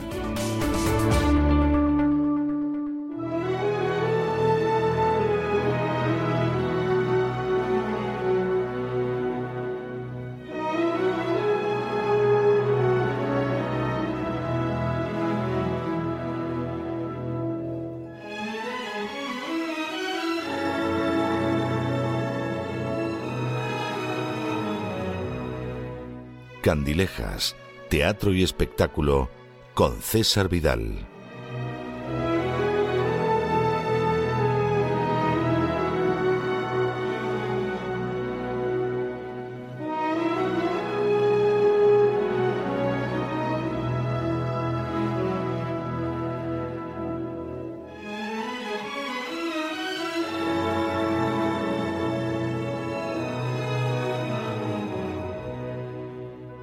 está Estamos de regreso y estamos de regreso para esa última parte del programa La Voz que tenemos todos los viernes y que ustedes saben que es una sección del programa que a mí me tiene atrapado el corazón. Siempre tengo que hacer la salvedad, es obligado, de que las secciones con las que concluimos el programa de lunes a jueves pues son secciones magníficas. Hablemos de la literatura, hablemos de la psicología, hablemos de la economía, de cómo hablar bien español, siempre son magníficas auténticas Pero los viernes son especiales porque no tenemos a un colaborador fijo, ni mucho menos, sino que traemos a personas excepcionales. Yo tengo que decirles que nuestro invitado esta noche es sin duda excepcional y lo van a poder ustedes comprobar a medida que desarrollemos la entrevista. Pero además es una persona, seguramente él lo ignora, con la que yo tengo una especial deuda de gratitud. Y les voy a intentar explicar de manera breve por qué. Nuestro invitado esta noche a mí me ha proporcionado horas y horas de placer eh, estético, de placer artístico a lo largo de los años. Esto es algo que viene desde hace muchos años. Pero en los últimos tiempos, en, las últimas, en los últimos días, en la última semana, yo he contraído una deuda de gratitud especial con él. Hace poco más de una semana yo tuve que sufrir una intervención quirúrgica precisamente en la vista. Esto significa la inmovilidad prácticamente absoluta, esto significa que no puedes leer, esto significa que no puedes ver una película, esto significa que tienes horas y horas a lo largo del día que a ver cómo consigues atravesar, y más como en mi caso, que soy persona activa, y ahí nuestro invitado esta noche me ayudó enormemente, porque en mi lecho yo me dedicaba a escuchar grabaciones suyas que había oído en muchas ocasiones, grabaciones que en algún momento me trasladaban a la Castilla de Alfonso X el Sabio, que en otros momentos me trasladaban a la Alhambra de Granada que en otras ocasiones me llevaban a ese placer sensual que sienten los árabes en la cercanía del agua, pero que en cualquier caso han hecho que mis horas de soledad y mis horas de convalecencia fueran, tengo que decirlo, horas inmensamente gratas. Yo tengo una deuda de gratitud añadida con nuestro invitado esta noche, que no es ni más ni menos que Eduardo Paniagua. Eduardo, muy buenas noches, muy bienvenido. Muy buenas noches y muchas gracias y muchas gracias por estas palabras de, introducción que, bueno, qué suerte de alguna manera haber tenido la sensibilidad de, tener el reposo contemplativo de la escucha. Eso ya en nuestro siglo es dificilísimo. No hay tiempo, no hay, no, no hay momentos. Y sin embargo, y sin embargo, yo tengo que decir que la música que ha ido recopilando con el paso de los años Eduardo Paniagua efectivamente es para reposo contemplativo en su inmensa mayoría. ¿eh? O sea que, que, esta es la realidad. Eduardo Paniagua ha permitido que muchísima gente pudiera acercarse no solo en España, en todo el mundo, a la música medieval, a la música o andaluza a una música castellana. En fin, eh, yo creo que, que la labor que ha realizado en ese sentido es absolutamente extraordinaria. Tengo que preguntarle, casi como pregunta iniciática, Eduardo Paniagua, si es que había gente en la familia que ya iba orientado en esa dirección o por el contrario, Eduardo Paniagua fue el primero que decidió lanzarse a ese estanque de recuperar esta música. A medias, en el sentido de que mi padre era un gran melómano y desde jóvenes, desde muy pequeños, hemos escuchado más en casa música, música clásica, música de todo tipo, que televisión. Pero tengo que reconocer que mi hermano Gregorio Paniagua, 10 años mayor que yo, fue el pionero que empezó en los años 60 con la interpretación de la música antigua, música medieval, empezando a tener como objetivo la recuperación de los sonidos de los instrumentos de época, reconstruyéndolos. Con lo cual yo tuve la suerte de empezar muy joven, 14, 15, 16 años, para introducirme como, un, como un veneno, por así decir, que ya no es fácil extraerlo en, este tipo de experiencias, que es acercamiento a la música histórica y sobre todo en marcos históricos.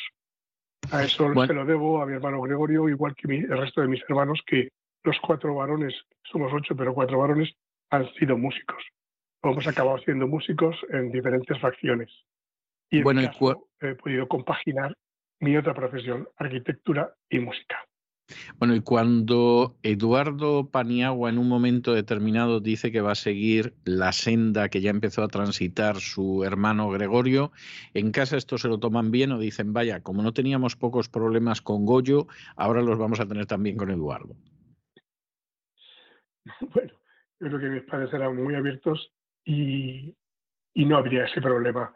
eh, cada uno se buscaría la vida de como le quisiera. y eso ha sido una gran, bueno, ni ayuda ni no ayuda, ha sido una gran libertad para cada uno moverse en, en aquellos campos en los que hubiera un atractivo humano y, y de satisfacción personal. Cuando de muy jóvenes empezamos, estás todavía muy tierno, muy verde respecto a lo que pueda ser el futuro y tu preocupación es encontrar campos extraordinarios eh, y sobre todo muy interesante campos de creación, no solamente de, trabajo.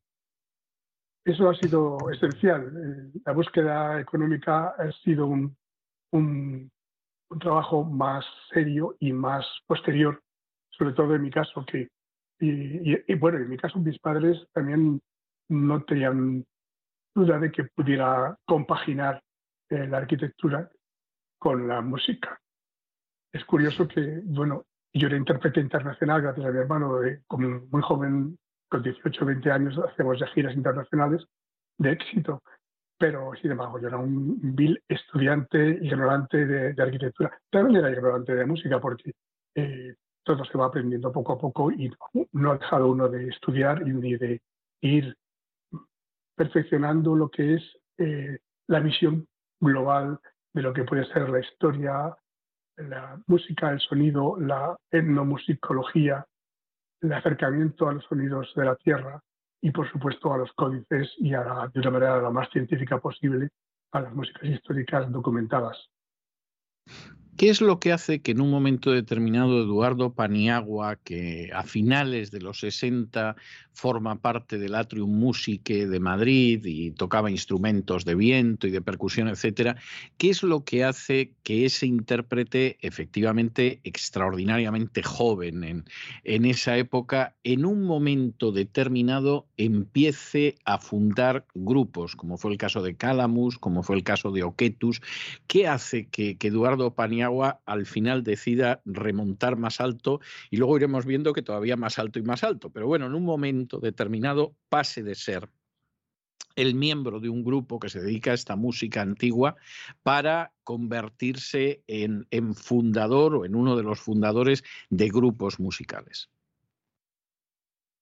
Eso es un tránsito natural.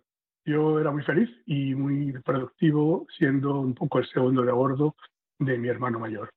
Eh, con él hemos compartido y ideado mm, mucho de la discografía que durante los años 70 se hizo a través de Discogs en España y sobre todo de Armonía Mundi en Francia con proyectos muy novedosos como la música de la Grecia antigua o la música árabe andaluza por primera vez en forma instrumental, etc. Estos discos que llegaron a ser pues, una veintena entre el, el año 69-70 hasta el 80 Ahí estuve yo presente, no solamente como intérprete, acerca de la gestión y la creatividad, y en ello aprendí. Cuando hacia la mitad de los 80, de alguna manera, eh, ya era inviable porque cada, cada uno de los hermanos, de alguna manera, tiraba hacia un punto, unos más hacia la interpretación, otros más a la construcción de instrumentos, otros más a la búsqueda de nuevas maneras de interpretar otros repertorios, pues fuimos desmembrándonos de Atis Música, que en realidad se acabó convirtiendo en el grupo de mi hermano líder, que invitaba a músicos eh, circunstancialmente cuando tenía el trabajo musical, que él ya empezó a compaginar con su propia obra creadora, no solamente con la música histórica y antigua. Con lo cual, pues tanto Calamus como se llamó Oquetus, que era un tío de flautas, pues empezaron a dar un gran fruto de conciertos, ojo, que en los años 80 fueron como muy secos respecto a grabaciones discográficas. Todavía solo existían las grandes multinacionales, no había irrumpido el CD, no había irrumpido la posibilidad de tener sellos eh, privados, por así decir, sellos autónomos donde no dependes de una gran maquinaria discográfica. Con lo cual ahí fue ese tránsito y, y vino el siguiente tránsito, que es en efecto, al ver que con CD ya había otros sellos que te invitaban a grabar para ellos y descubrir que eran sellos independientes, pues surgió la idea ya en el 94 o 95 de crear el propio sello mío, Neuma, con unos objetivos muy concretos acerca de la posible grabación integral de las cantigas de Alfonso el Sabio. Yo creo que es precisamente en esos años cuando yo conozco a Eduardo Paniagua, lo conozco musicalmente hablando, ¿no? Eh, es la época además en la que Eduardo Paniagua efectivamente empieza esa grabación de las cantigas de, Alfonso X el Sabio, que a mí me parecen grabaciones verdaderamente maravillosas, y además empieza a recuperar la música y, andalusí y tiene una etapa de colaboración muy interesante con un laudista que es Omar Metiwi. Yo, descubro, por ejemplo, a Omar Metiwi gracias a Eduardo Paniagua, pero descubro también esa música andalusí que es absolutamente maravillosa, ¿no? Y que, efectivamente en un momento determinado se coloca, no sé si decirlo, bajo la, inspiración o bajo la cobertura de Abenpace y Vaya, que es como que es su nombre árabe y es como se le conoce, pero es una época eh, para mí verdaderamente maravillosa. Yo creo que es la época, ya digo, no solo en la que conozco a Eduardo Paniagua, sino en la que además me apunto. O sea, yo ya me afilio a lo que vaya sacando Eduardo Paniagua cuando lo descubro, porque me parece extraordinario. ¿Cómo fue esa época de descubrimiento de la música andalusí? ¿Cómo fue la época de colaboración de un intérprete tan extraordinario como es Omar Metiwi? También es un desarrollo de alguna manera natural. Eh, volviendo a hacer un poco cronología de los 70, eh, descubrimos, y fue el, el, guía fue Gregorio Paniagua, mi hermano, las diferentes melodías de la música andalusí. Ya fuese documentos, ya fuese en documentos orales o grabaciones de las orquestas más rigurosas y más serias que entonces había en Marruecos. Muchas de las grabaciones casi siempre eh. De hecho, en la antología de música antigua española que hizo Hispavox Erato, premios internacionales en Tokio, etcétera, que se grabaron en el 68 y el 69 y se editaron ya a partir del 69 y 70, y hubo una introducción de la música andalusí, lo cual fue un logro, conseguir que eh, de alguna manera el mercado, las grandes multinacionales, incluyeran música española del andaluz como algo de la historia y algo serio a conservar para lo cual pues fue un grupo de Tetuán, un grupo de este cara, el que fue invitado a la Bahía de Silos y a Covarrubias, donde estábamos grabando los discos de canciones, hicieron sus primeras em, interpretaciones y están ahí guardadas, que son una verdadera joya. Esto dio fruto en los años 70 con la música como programas donde estaban incluidas obras representativas de esta parte de la España esencial más abajo del siglo III. Y después, importante, en los años 80, cuando el grupo Tálamos empezó a especializar precisamente a través de mi trabajo, fundamentalmente, y además de mis otros compañeros, que eran mi hermano Carlos, eh, y Rosa Olavide y Luis Delgado, para interpretar la música andalusí, es un objetivo muy concreto que ya había iniciado antes, pero que se profundizó. Era como devolver al andaluz, devolver a España eh, la música andaluz, quitando de alguna manera, sobre todo sonidos de instrumentos modernos, violines, violonchelos e incluso piano que las grandes orquestas de Marruecos y otros países del norte de África habían introducido con buena intención en el sentido de, darle más potencia a su música clásica tradicional. Pero las orquestas empezaron a ser orquestas de la radio televisión marroquíes, aunque los grupos pequeños siempre mantenían la esencia de esa música, puesto que ellos eran los herederos de esa tradición al llevársela al norte de África sobre la Reconquista. Bueno, vuelvo en los años 80, el grupo Cálamos, con un esfuerzo de ir a los instrumentos originales y hacer unas interpretaciones eh, con la metodología que hacíamos con las músicas de estrella de los códices, no solamente de la tradición oral, como es el caso de la música andalusí. Y ojo, la tradición oral y la transmisión oral es una cosa seria e interesante a estudiar. No, no, en esa época se despreciaba de alguna manera por lo que a lo largo de la historia se ha podido contaminar la, idea es que eh, avanzando en el querer profundizar sobre la tradición de la música andalusí, era absolutamente necesario contactar con cantantes que dieran toda la verosimilitud y autenticidad a esta tradición, porque con la voz y viene toda una cantidad de expresiones, de adornos, de formas que por mucho que un cantante español quiera imitar, pues eh, no llega de alguna manera a la calidad artística que tiene las, los músicos del, del Magreb, del norte de África, expertos e intérpretes de esta tradición que ellos han heredado y que han cultivado.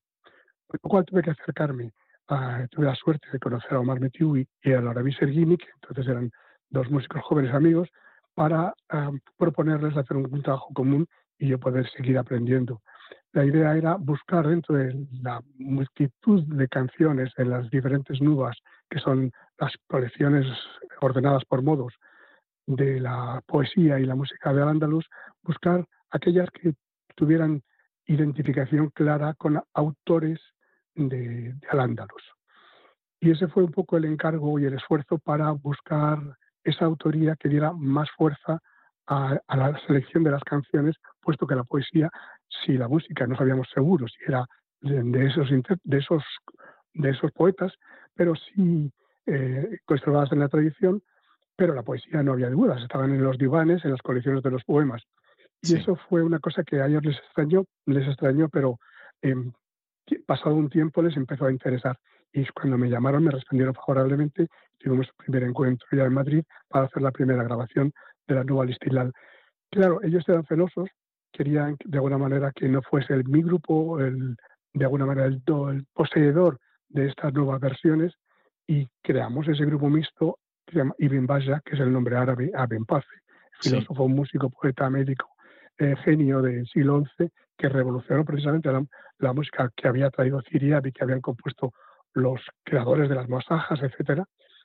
Y elegimos ese nombre como emblema, como cabeza de, buque, porque nació en Zaragoza y murió en Fez, habiendo pasado por Córdoba y Sevilla. Ese ha sido nuestro mentor, porque es posible que mucha de la música conservada sea de Ibn Baya y no lo sepamos, porque no se firmaba entonces. esos trabajos que fueron luego mm, enriqueciéndose con varias, con diferentes mm, grabaciones, pues es la fuente y la, bueno, el contenido más importante de esa manera segunda de interpretar, que no era ya traer al mundo medieval, sino era buscar la esencia, buscar lo, más puro que pudiéramos tener de las formas, donde no hubiera contaminación con la música oriental. Ojo, fíjate que esto es interesante, la música andalusí en el Magreb tuvo influjo del Imperio Otomano, pero Marruecos es el que conservó la mayor pureza.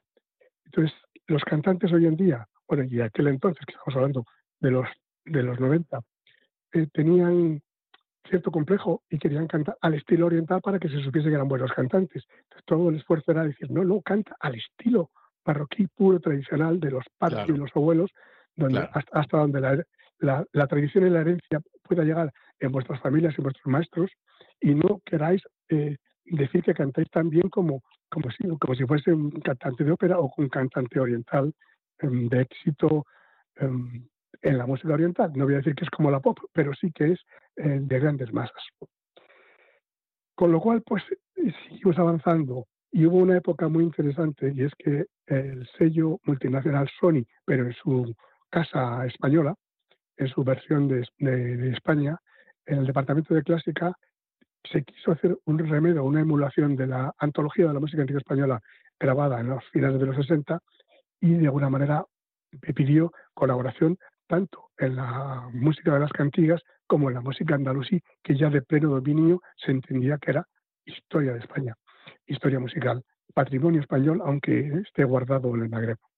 Con lo cual pudimos hacer en tres, cuatro años hasta ocho o nueve grabaciones diferentes que, que hayan dado mm, un fruto en Europa muy importante. Y fíjate, tú me hablabas de Omar Betiwi, un desconocido. Bueno, todos éramos desconocidos de alguna manera, y estas grabaciones tuvieron una difusión importante, algunos premios ya. Estas grabaciones luego yo las he continuado en el sello que cree, que es el sello Neuma, pero esas primeras son las que más se difundieron gracias a lo que es una multinacional, que es un sitio peligroso, pero al mismo tiempo muy interesante en cuanto a la difusión y a la publicidad. ¿Por qué aparece Neuma, que es el sello discográfico donde han ido apareciendo desde hace ya tiempo todos estos álbumes maravillosos de Eduardo Paniagua? ¿Por qué aparece Neuma? Porque produce una cierta sensación de independencia, porque efectivamente las multinacionales son un sitio peligroso, como acaba de decir hace unos instantes. ¿Qué es lo que lleva al final a lanzar un sello discográfico que ya de por sí es una aventura erizada de riesgos, pero que además con esta producción musical, que no es una producción lanzada al gran público, etcétera, parece que todavía tiene riesgos añadidos. ¿Cómo nace Neuma? Pues nace nuestra necesidad de ser autónomo y tener libertad para, de alguna manera, eh, expandir la creatividad y sobre todo el trabajo que uno va haciendo. Te contaba que en los 80, al no haber apenas grabaciones, porque no se grababa ese tipo de música, hasta que eh, hubo la eclosión del CD y de los sellos independientes, pues eh, hubo muchísimas experiencias de grupos interesantes, de mezclas, de eh, música creativa, que no era ni la movida ni era la antimovida, sino eran la búsqueda de los sonidos históricos. Y quedaba todo en conciertos, todo lo más en papeles de programas de mano. No había grabaciones. Entonces me daba una verdadera pena que no, que no había reflejo de todo ese trabajo y esa creatividad y esa búsqueda y ese estudio. Y desde, desde principios de los 90 estaba yo como soñando poder tener un sello. Eh, me, lancé en el año 94. Fíjate que es muy interesante también en un momento de mi vida que yo había ah, tenido un trabajo más potente como arquitecto. Ya había entrado en la Comunidad de Madrid en temas de urbanismo y de protección de patrimonio a través de oposiciones, etcétera. Y durante una época incluso llegué a ser jefe de un departamento que hizo que tuviera menos tiempo y tuviera que, por un lado, abandonar mi estudio de arquitectura privado y, por otro lado, ir trampeando con los conciertos y con la música. Pero esta época terminó porque cuando eres jefe de libre designación, lo eres de libre reposición. Y al terminar esta etapa, yo me pregunté, ¿vuelvo a tener estudio de arquitectura o hago este sueño de hacer un sello discográfico, que es lo que triunfó. Abandoné de alguna manera esta otra profesión a la que amo, que es la arquitectura, pero sin embargo, en esa faceta que no me avergüenza nada decir que es la parte empresarial de un trabajo musical, como es un sello, pues em, pude desarrollar eh, proyectos, entre comillas, arquitectónicos desde el punto de vista de la música. Ya no solamente por el contenido, por ejemplo, el agua de la Alhambra o o los poemas de la Alhambra, que tienen que estar ligados a arquitecturas muy concretas, sino porque la propia estructura de un disco tiene una como un retablo um, gótico, tiene una armonía que debe comprender una globalidad, tiene que tener una idea detrás y cada canción es como una, una faceta de ese mosaico que le da relevancia a la siguiente o a la anterior. Todo este trabajo tiene una parte de estructura arquitectónica y quiere decir que tiene una que tiene que tener un presupuesto económico que lo haga viable y que eh, se pueda pagar a los músicos, el estudio de grabación, etcétera, la edición, la fabricación, esa locura que significa pues una empresa que llaman industria, pero que en mi caso es más artesanal. El sello Neuma al final es un, una obra muy personal, tan personal que decidí que no tuviera ningún tipo de infraestructura. Por supuesto, tengo un montón de colaboradores eh, músicos que colaboran conmigo en el trabajo previo y sobre todo en la grabación, eh, técnicos de sonido, estudios de grabación a los que contrato y pago especialistas en la diseño y, maquetación que yo hago, pero que ellos materializan para poder tener los libretos, que los libretos de los discos de este tipo de música son, si cabe, más elaborados y más complejos que la propia grabación y la música, sobre todo para un músico. El músico es feliz grabando y tocando música, pero luego todos los textos, las traducciones, la documentación, cada fuente, eso es una labor a veces que se hace muy penosa, aunque cuando ves el disco terminado, pues es un primor, porque es o una miniatura, siempre tan condensado como es un CD con un libreto tan pequeño y tan apretado con letras tan ajustadas. Lo digo porque es un poco el día a día de un trabajo que es precioso, que es idear un proyecto musical, componerlo, planificarlo, buscar esas músicas, pensarlas en, sueño y luego ya interpretarlas con ensayos y con músicos buscando la secuencia más lógica, la, economía, donde haya momentos muy pacíficos y muy tranquilos de pocos músicos y donde haya un gran equipo con mucha percusión cuando lo pida la, propia música, que sea festivo y celebrativo. El sello, siempre lo dije al principio y lo digo todavía, era algo más que un proyecto económico, para nada, era una manera de tener acceso a poder difundir una obra, creo que creativa y ojalá que sea artística, y que transmitiera esa parte humana de lo que nos encontramos cuando buscamos la tradición o buscamos las fuentes antiguas. Cuando hay un códice que a pesar de las guerras, las ratas, las humedades, los incendios, todavía existe y no se ha quemado, no se ha destruido, pues es que es una maravilla, es porque alguien lo ha cuidado, o muchas personas lo han cuidado, lo han guardado, lo han conservado, lo han recopiado. Que nos llega a nosotros hoy en día es un milagro y que se pueda interpretar esa música detrás no solamente está el alma del intérprete, sino está el alma de todos aquellos que han trabajado desde su confección hasta, su cuidado. Ese espíritu me llega y yo es lo que intento transmitir. ¿Qué criterio utiliza Eduardo Paniagua para decidir en un momento un tema u otro? Es decir, eh, vamos a ver, porque para aquella gente que no esté familiarizada con esta discografía, con estos álbumes, eh, realmente no sabe hasta qué punto esto es muy amplio. Es decir, uno se puede encontrar con los sufíes, uno se puede encontrar con Maimónides, uno se puede encontrar con Alfonso X el Sabio.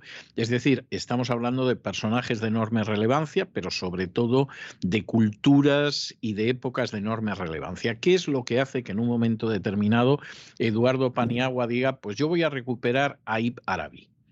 ¿Eh? gran autor sufí español, desconocido por la inmensa mayoría de los españoles, para vergüenza suya. O que diga, yo le voy a dedicar un álbum a Maimónides, que los judíos dicen que desde el primer Moisés que recibió las tablas de la ley en el Sinaí hasta el segundo Moisés, Maimónides, no ha habido un judío más grande, pero de nuevo la mayoría de los españoles ni saben quién es ese Maimónides, que cuando es enterrado finalmente fuera de España, es enterrado en Palestina, en su tumba e exige que se ponga Moshe Ha-Sefardí, es decir, Moisés el español. ¿Qué hace Eduardo Paniagua para escoger un tema u otro, para escoger un escenario u otro? Eh, sería mucho, muy largo de contar. Yo mm, te juro que eh, con las lecturas, con lo que voy escuchando y lo que voy aprendiendo de unos y de otros, evidentemente busco aquello que tenga que ver con la música o lo que sea musical, no solo literario, porque ahí está, estamos haciendo música, estamos haciendo canciones o versiones instrumentales de, música de, esas épocas. Yo voy haciendo carpetas, voy haciendo como resúmenes y llega un momento en que alguna de ellas coge cuerpo. ¿Por qué? O porque está el cantante o porque hay la posibilidad económica de, poder eh, iniciar un trabajo en el que pueda tener un sustento económico para poder pagar a los colaboradores. Y, y las ideas pues son muy personales y, estos, y estas personalidades históricas, estos grandísimos españoles, judíos o musulmanes, que son universales, pero que se conocen muy poco porque les da una mínima difusión, pues son una verdadera maravilla acercarse de alguna manera a ellos. Y acercarse a través de la música es importante.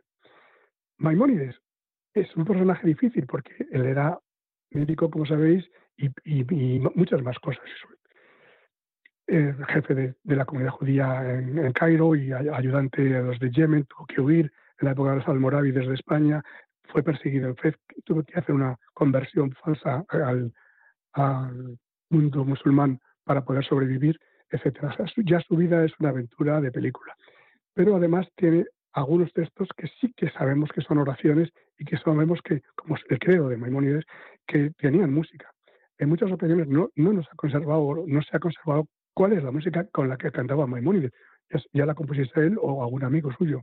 Pero sí que hay posibilidad de coger la música de la época y de alguna manera ajustarla, arreglarla, hacer lo que se llama una contrafacta que ellos mismos hacían.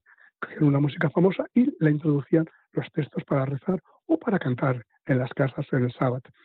Y eso es lo que hacemos ahora con cierta osadía, pero con buen asesoramiento de musicólogos, en este caso Jorge Rosenblum, cantor y musicólogo judío, que ha sido mi colaborador en, en estos cantos de estos discos de música, eh, por así decir, presefardí, en el sentido de lo que llaman hispano-judío, es decir, los, judíos cuando están todavía bajo el dominio musulmán, en la época del califato y de los taifas, no cuando están bajo el patronazgo de los reinos cristianos y mucho más no cuando están fuera de España, que es lo que se llama música sefardí, cuando se instalan en los países de acogida en la expulsión de los judíos de los reyes católicos. De eso tú sabes todo porque lo has escrito y lo has difundido. Pasa lo mismo y más difícil aún con los músicos andalusíes. La música andalusí tiene una doble cara, como si fuese una moneda, cara y cruz. Por un lado está la música cortesana, que son las nubas conservadas en Marruecos, Argelia y Túnez, que son una joya, música con poesía profana, descriptiva de los ambientes de los jardines o del amor o de la luna o lo que corresponda a su momento del día. Pero está también la música religiosa, la música sufí, que con muchas de las mismas melodías se utilizan con textos religiosos al profeta o a divinidad o lo que, lo que corresponda. Y esa música sufí, ya sea para los cantos de las cofradías, o sea para disfrute con un poema religioso místico, pues es lo que también hemos ido en, colaborador, en colaboración con los músicos parroquíes avanzando en diferentes etapas, ya sea un disco como Pasión Sufí o en efecto un disco como Ibn Arabi. Ibn Arabi es un poeta muy conflictivo porque su poesía no es muy popular, en el sentido de que no es mm, la poesía como de otros músicos como Sustari, se canta todavía. La gente aprende de memoria porque es fácil y además tienen melodías de, esa época porque él era un loco como San Francisco de Asís que salía a los mercados a cantar con su pandero las glorias de Dios. Ibn Arabi es un filósofo, con lo cual su poesía está cargada de contenido y no se canta habitualmente. Fue un reto con Omar y decir, ¿cómo podemos llevar una sesión tipo una samá, que se llama una sesión de oración de una cofradía en la que incluyéramos los poemas más importantes y más conocidos, que los hay también, pero no se han cantado habitualmente, de, de Ibn Arabi. Y ese fue el trabajo, el hacer eh, con las melodías habituales de una sahuilla, es decir, una cofradía, donde rezan todos los viernes o los días que quedan para rezar los cofrades, y que son una verdadera maravilla, y que desgraciadamente en Marruecos un no musulmán no puede asistir, en otros países sí que se puede de alguna manera asistir siempre que seas una persona respetuosa y conocida. Bueno, el trabajo de Ibn Arabi también fue premiado porque, como dices, es el máximo exponente de, la poesía y del pensamiento místico en el mundo árabe. Ha sido una alegría y un honor, es uno de los trabajos de los que estoy más satisfechos y al mismo tiempo uno de los trabajos de, como de largo recorrido. No es un capricho que pueda haber tenido yo, como confieso que he tenido, de hacer un trabajo con poesías bellas, melodías bellas y voces bellas, a ver qué sale. Entonces se junta y hay trabajos como eh, Viaje Interior o Pasión Sufí, que son dos de los títulos de mis discos, que creo que son una belleza eh, en sí mismos y que son pues, muy meditativos y muy contemplativos eh, por esa triple belleza que contamos.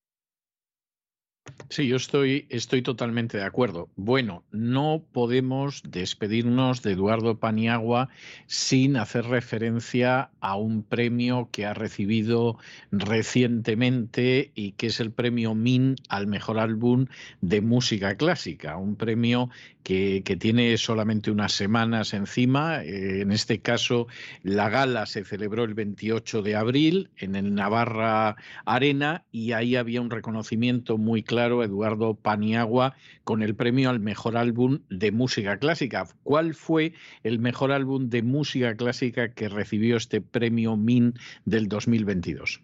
Eh, los premios MIN son MIN es música independiente surgieron cuando los premios de la música que patrocinaba la SGAE, Sociedad General de Autores y otros muchos organismos, algunos de ellos del Ministerio de Cultura, pues eh, con la crisis de la SGAE se acabaron los premios de música.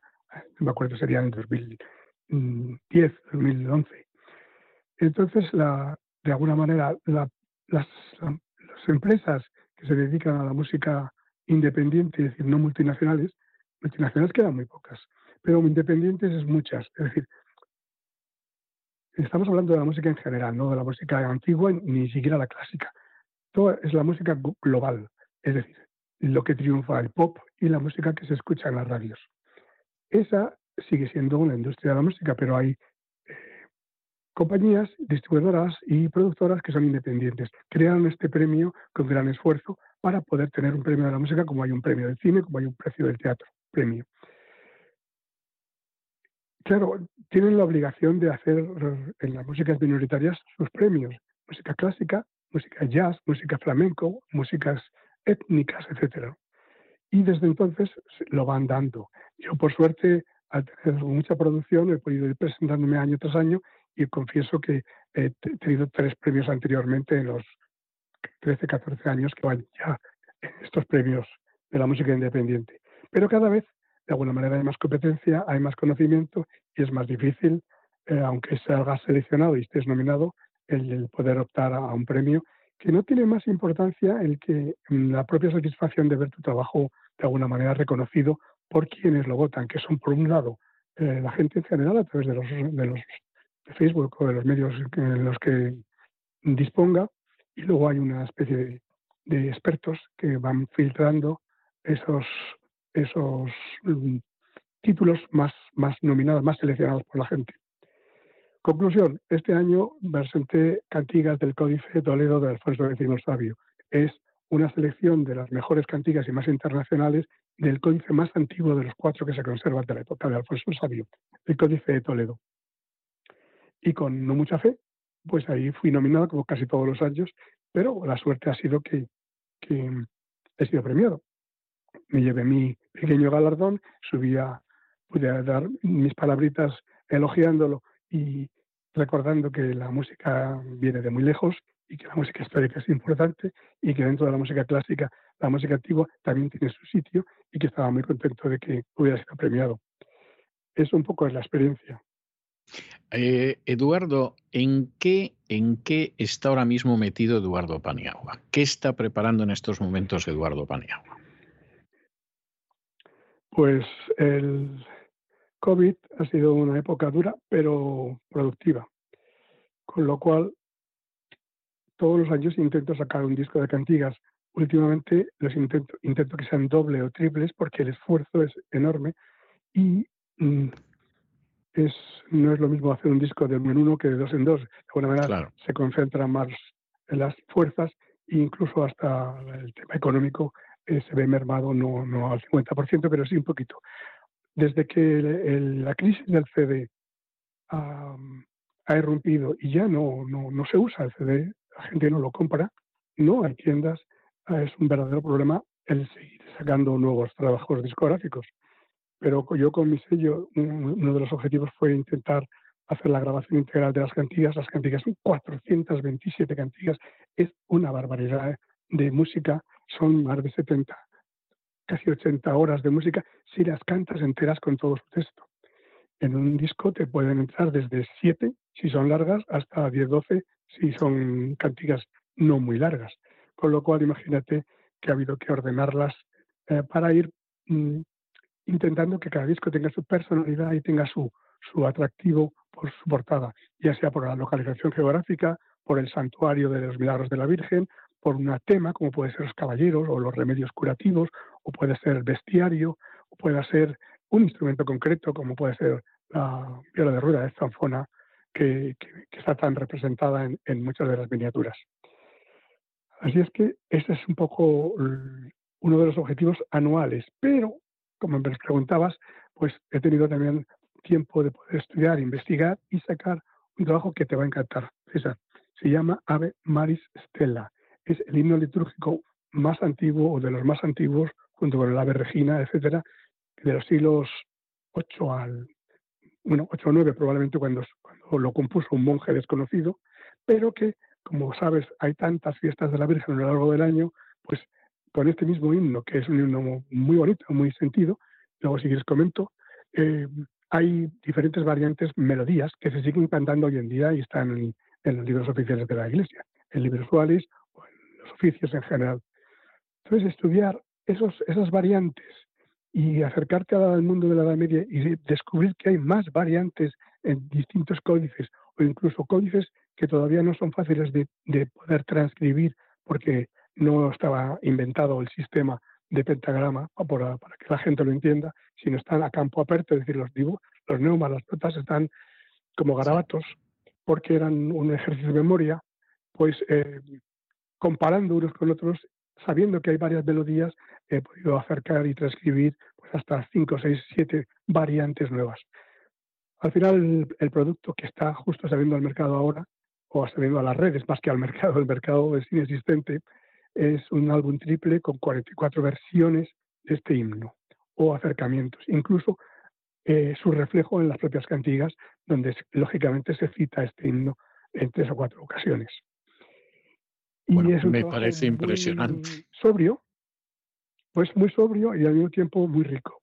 Y, con lo que tú dices de alguna manera que puede ser una de mis virtudes es que lo son, he intentado que no sea monótono, que es mezclar de alguna manera las, las más antiguas y las más monódicas, es decir, como canto gregoriano o como canto visigótico, previo al gregoriano, con cantigas que empiezan a, tener, bueno, cantigas no canciones que empiezan a tener una segunda, una tercera y una cuarta voz hasta el siglo XV y luego ver también las que son cantadas canto libre, como canto llano, o aquellas que son mensurales, es decir, que tienen un ritmo interno para poder cantarlas en una procesión, etcétera, etcétera. Estoy muy contento, es un trabajo muy, muy vocal, pero también yo tengo un gran vicio y es una gran afición a los instrumentos musicales y tengo también mi tesis de que eh, la reconstrucción del canto en el siglo XIX, como las mujeres de Solesmes, nos ha dado una visión muy, muy parcial de lo que pudo ser la Edad Media y lo que pudo ser la riqueza de un monasterio, donde estaban las escuelas y los niños tenían que aprender la música y muchas veces es imprescindible los instrumentos musicales tipo salterio o tipo monocordio para aprender las escalas, etcétera, etcétera. Eran siete o once años de estudio de niño hasta poder ser un chantre, un cantor de, de un monasterio. Hoy en día, pues sabiendo solfeo, puedes avanzar y hacerlo todo en un año y aprender y leer, no solamente tener, memorizar. Este trabajo de Maristela te lo recomiendo, es precioso. no, no, yo, yo lo creo, yo lo creo.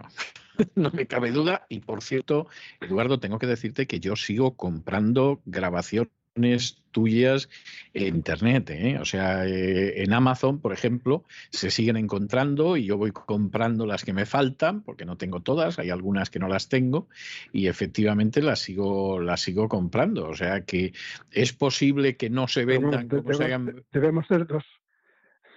Debemos ser dos raras avis, porque la gente ya lo escucha en Spotify o en YouTube o donde sea.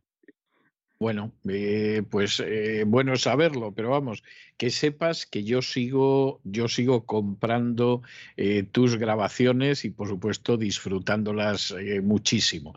hemos llegado al final de, de, nuestra conversación. Te adelanto que llevamos hablando prácticamente una hora, o sea que a mí se me ha pasado como si hubieran sido cinco minutos. Esto también tengo, tengo que decírtelo, pero hemos llegado a, a este final. Para mí siempre es muy grato, muy grato conversar contigo o porque estoy escuchando eh, tus grabaciones o porque en alguna ocasión tenemos posibilidad de, de conversar por escrito o por hablado, y cuando estas entrevistas eran entrevistas que tenían lugar dentro del estudio, que yo tenía enfrente a la persona, pues yo tenía en aquellos entonces la costumbre, como un pequeño detalle, de regalarle alguno de mis libros dedicados, siempre mm, diciéndole que no estaba obligado a leerlo y que se trataba simplemente de una modestísima muestra de gratitud. Esto es algo que no se puede hacer en estos momentos en el ciberespacio y entonces yo he tenido que sustituir ese libro dedicado por alguna melodía que dejo para reconocer la gentileza, la amabilidad y la paciencia de la gente como tú que se somete a esta batería de preguntas. En tu caso, me vas a disculpar que haya escuchado, que haya elegido una de las melodías que tú recoges en uno de tus álbumes, un álbum que a mí me gusta mucho, que he oído en infinidad de ocasiones, que se titula El agua y los árabes, en eh, la que interpretas tanto tú como Mar Metiwi y he escogido una pieza que se titula Poder y Belleza del Agua. Es una pieza que a mí me parece bellísima, pero insisto, podría prácticamente haber elegido cualquiera de este álbum o del álbum de Agua de Al-Ándalus o de Medicina del Alma, en fin, muchos otros, porque realmente para mí la música que lleva desde hace décadas cultivando, recuperando, lanzando, publicando Eduardo Paniagua. Es una música maravillosa, es como entrar de pronto en el gabinete de un mago que te hace ver cosas prodigiosas, en este caso escuchar cosas prodigiosas. Eduardo, muchísimas gracias por este tiempo que nos has dedicado, que sigas trabajando muchísimos años, con coronavirus o sin coronavirus o lo que venga, que sigas trabajando muchísimos años y que los demás tengamos la posibilidad de disfrutar de ese trabajo absolutamente maravilloso que realizas. Muchas gracias, César. Me sonrojas todos estos cosas que dices. No, no, ojalá podamos seguir trabajando ojalá podamos seguir trabajando y ojalá podamos seguir eh, con la satisfacción de poder em, crearlo y lanzarlo y sobre todo la enorme satisfacción de escuchar palabras como las tuyas de que al menos a alguien le llega y alguien disfruta con ello. No, no, sin duda que llega y seguro que ahora cuando nuestros oyentes escuchen ese poder y belleza del agua, a ellos también les va a acariciar el corazón. Un abrazo muy fuerte, Eduardo, y hasta la próxima vez que nos encontremos. Un abrazo, gracias César.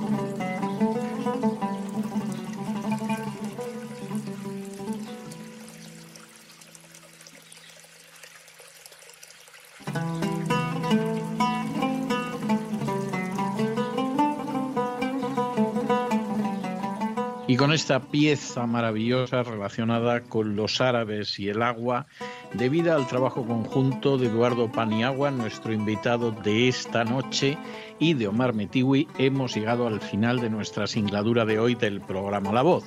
Esperamos que se hayan entretenido, que lo hayan pasado bien, que hayan aprendido incluso una o dos cosillas útiles.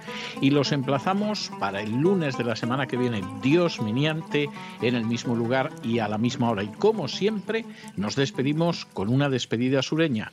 God bless you. Que Dios los bendiga.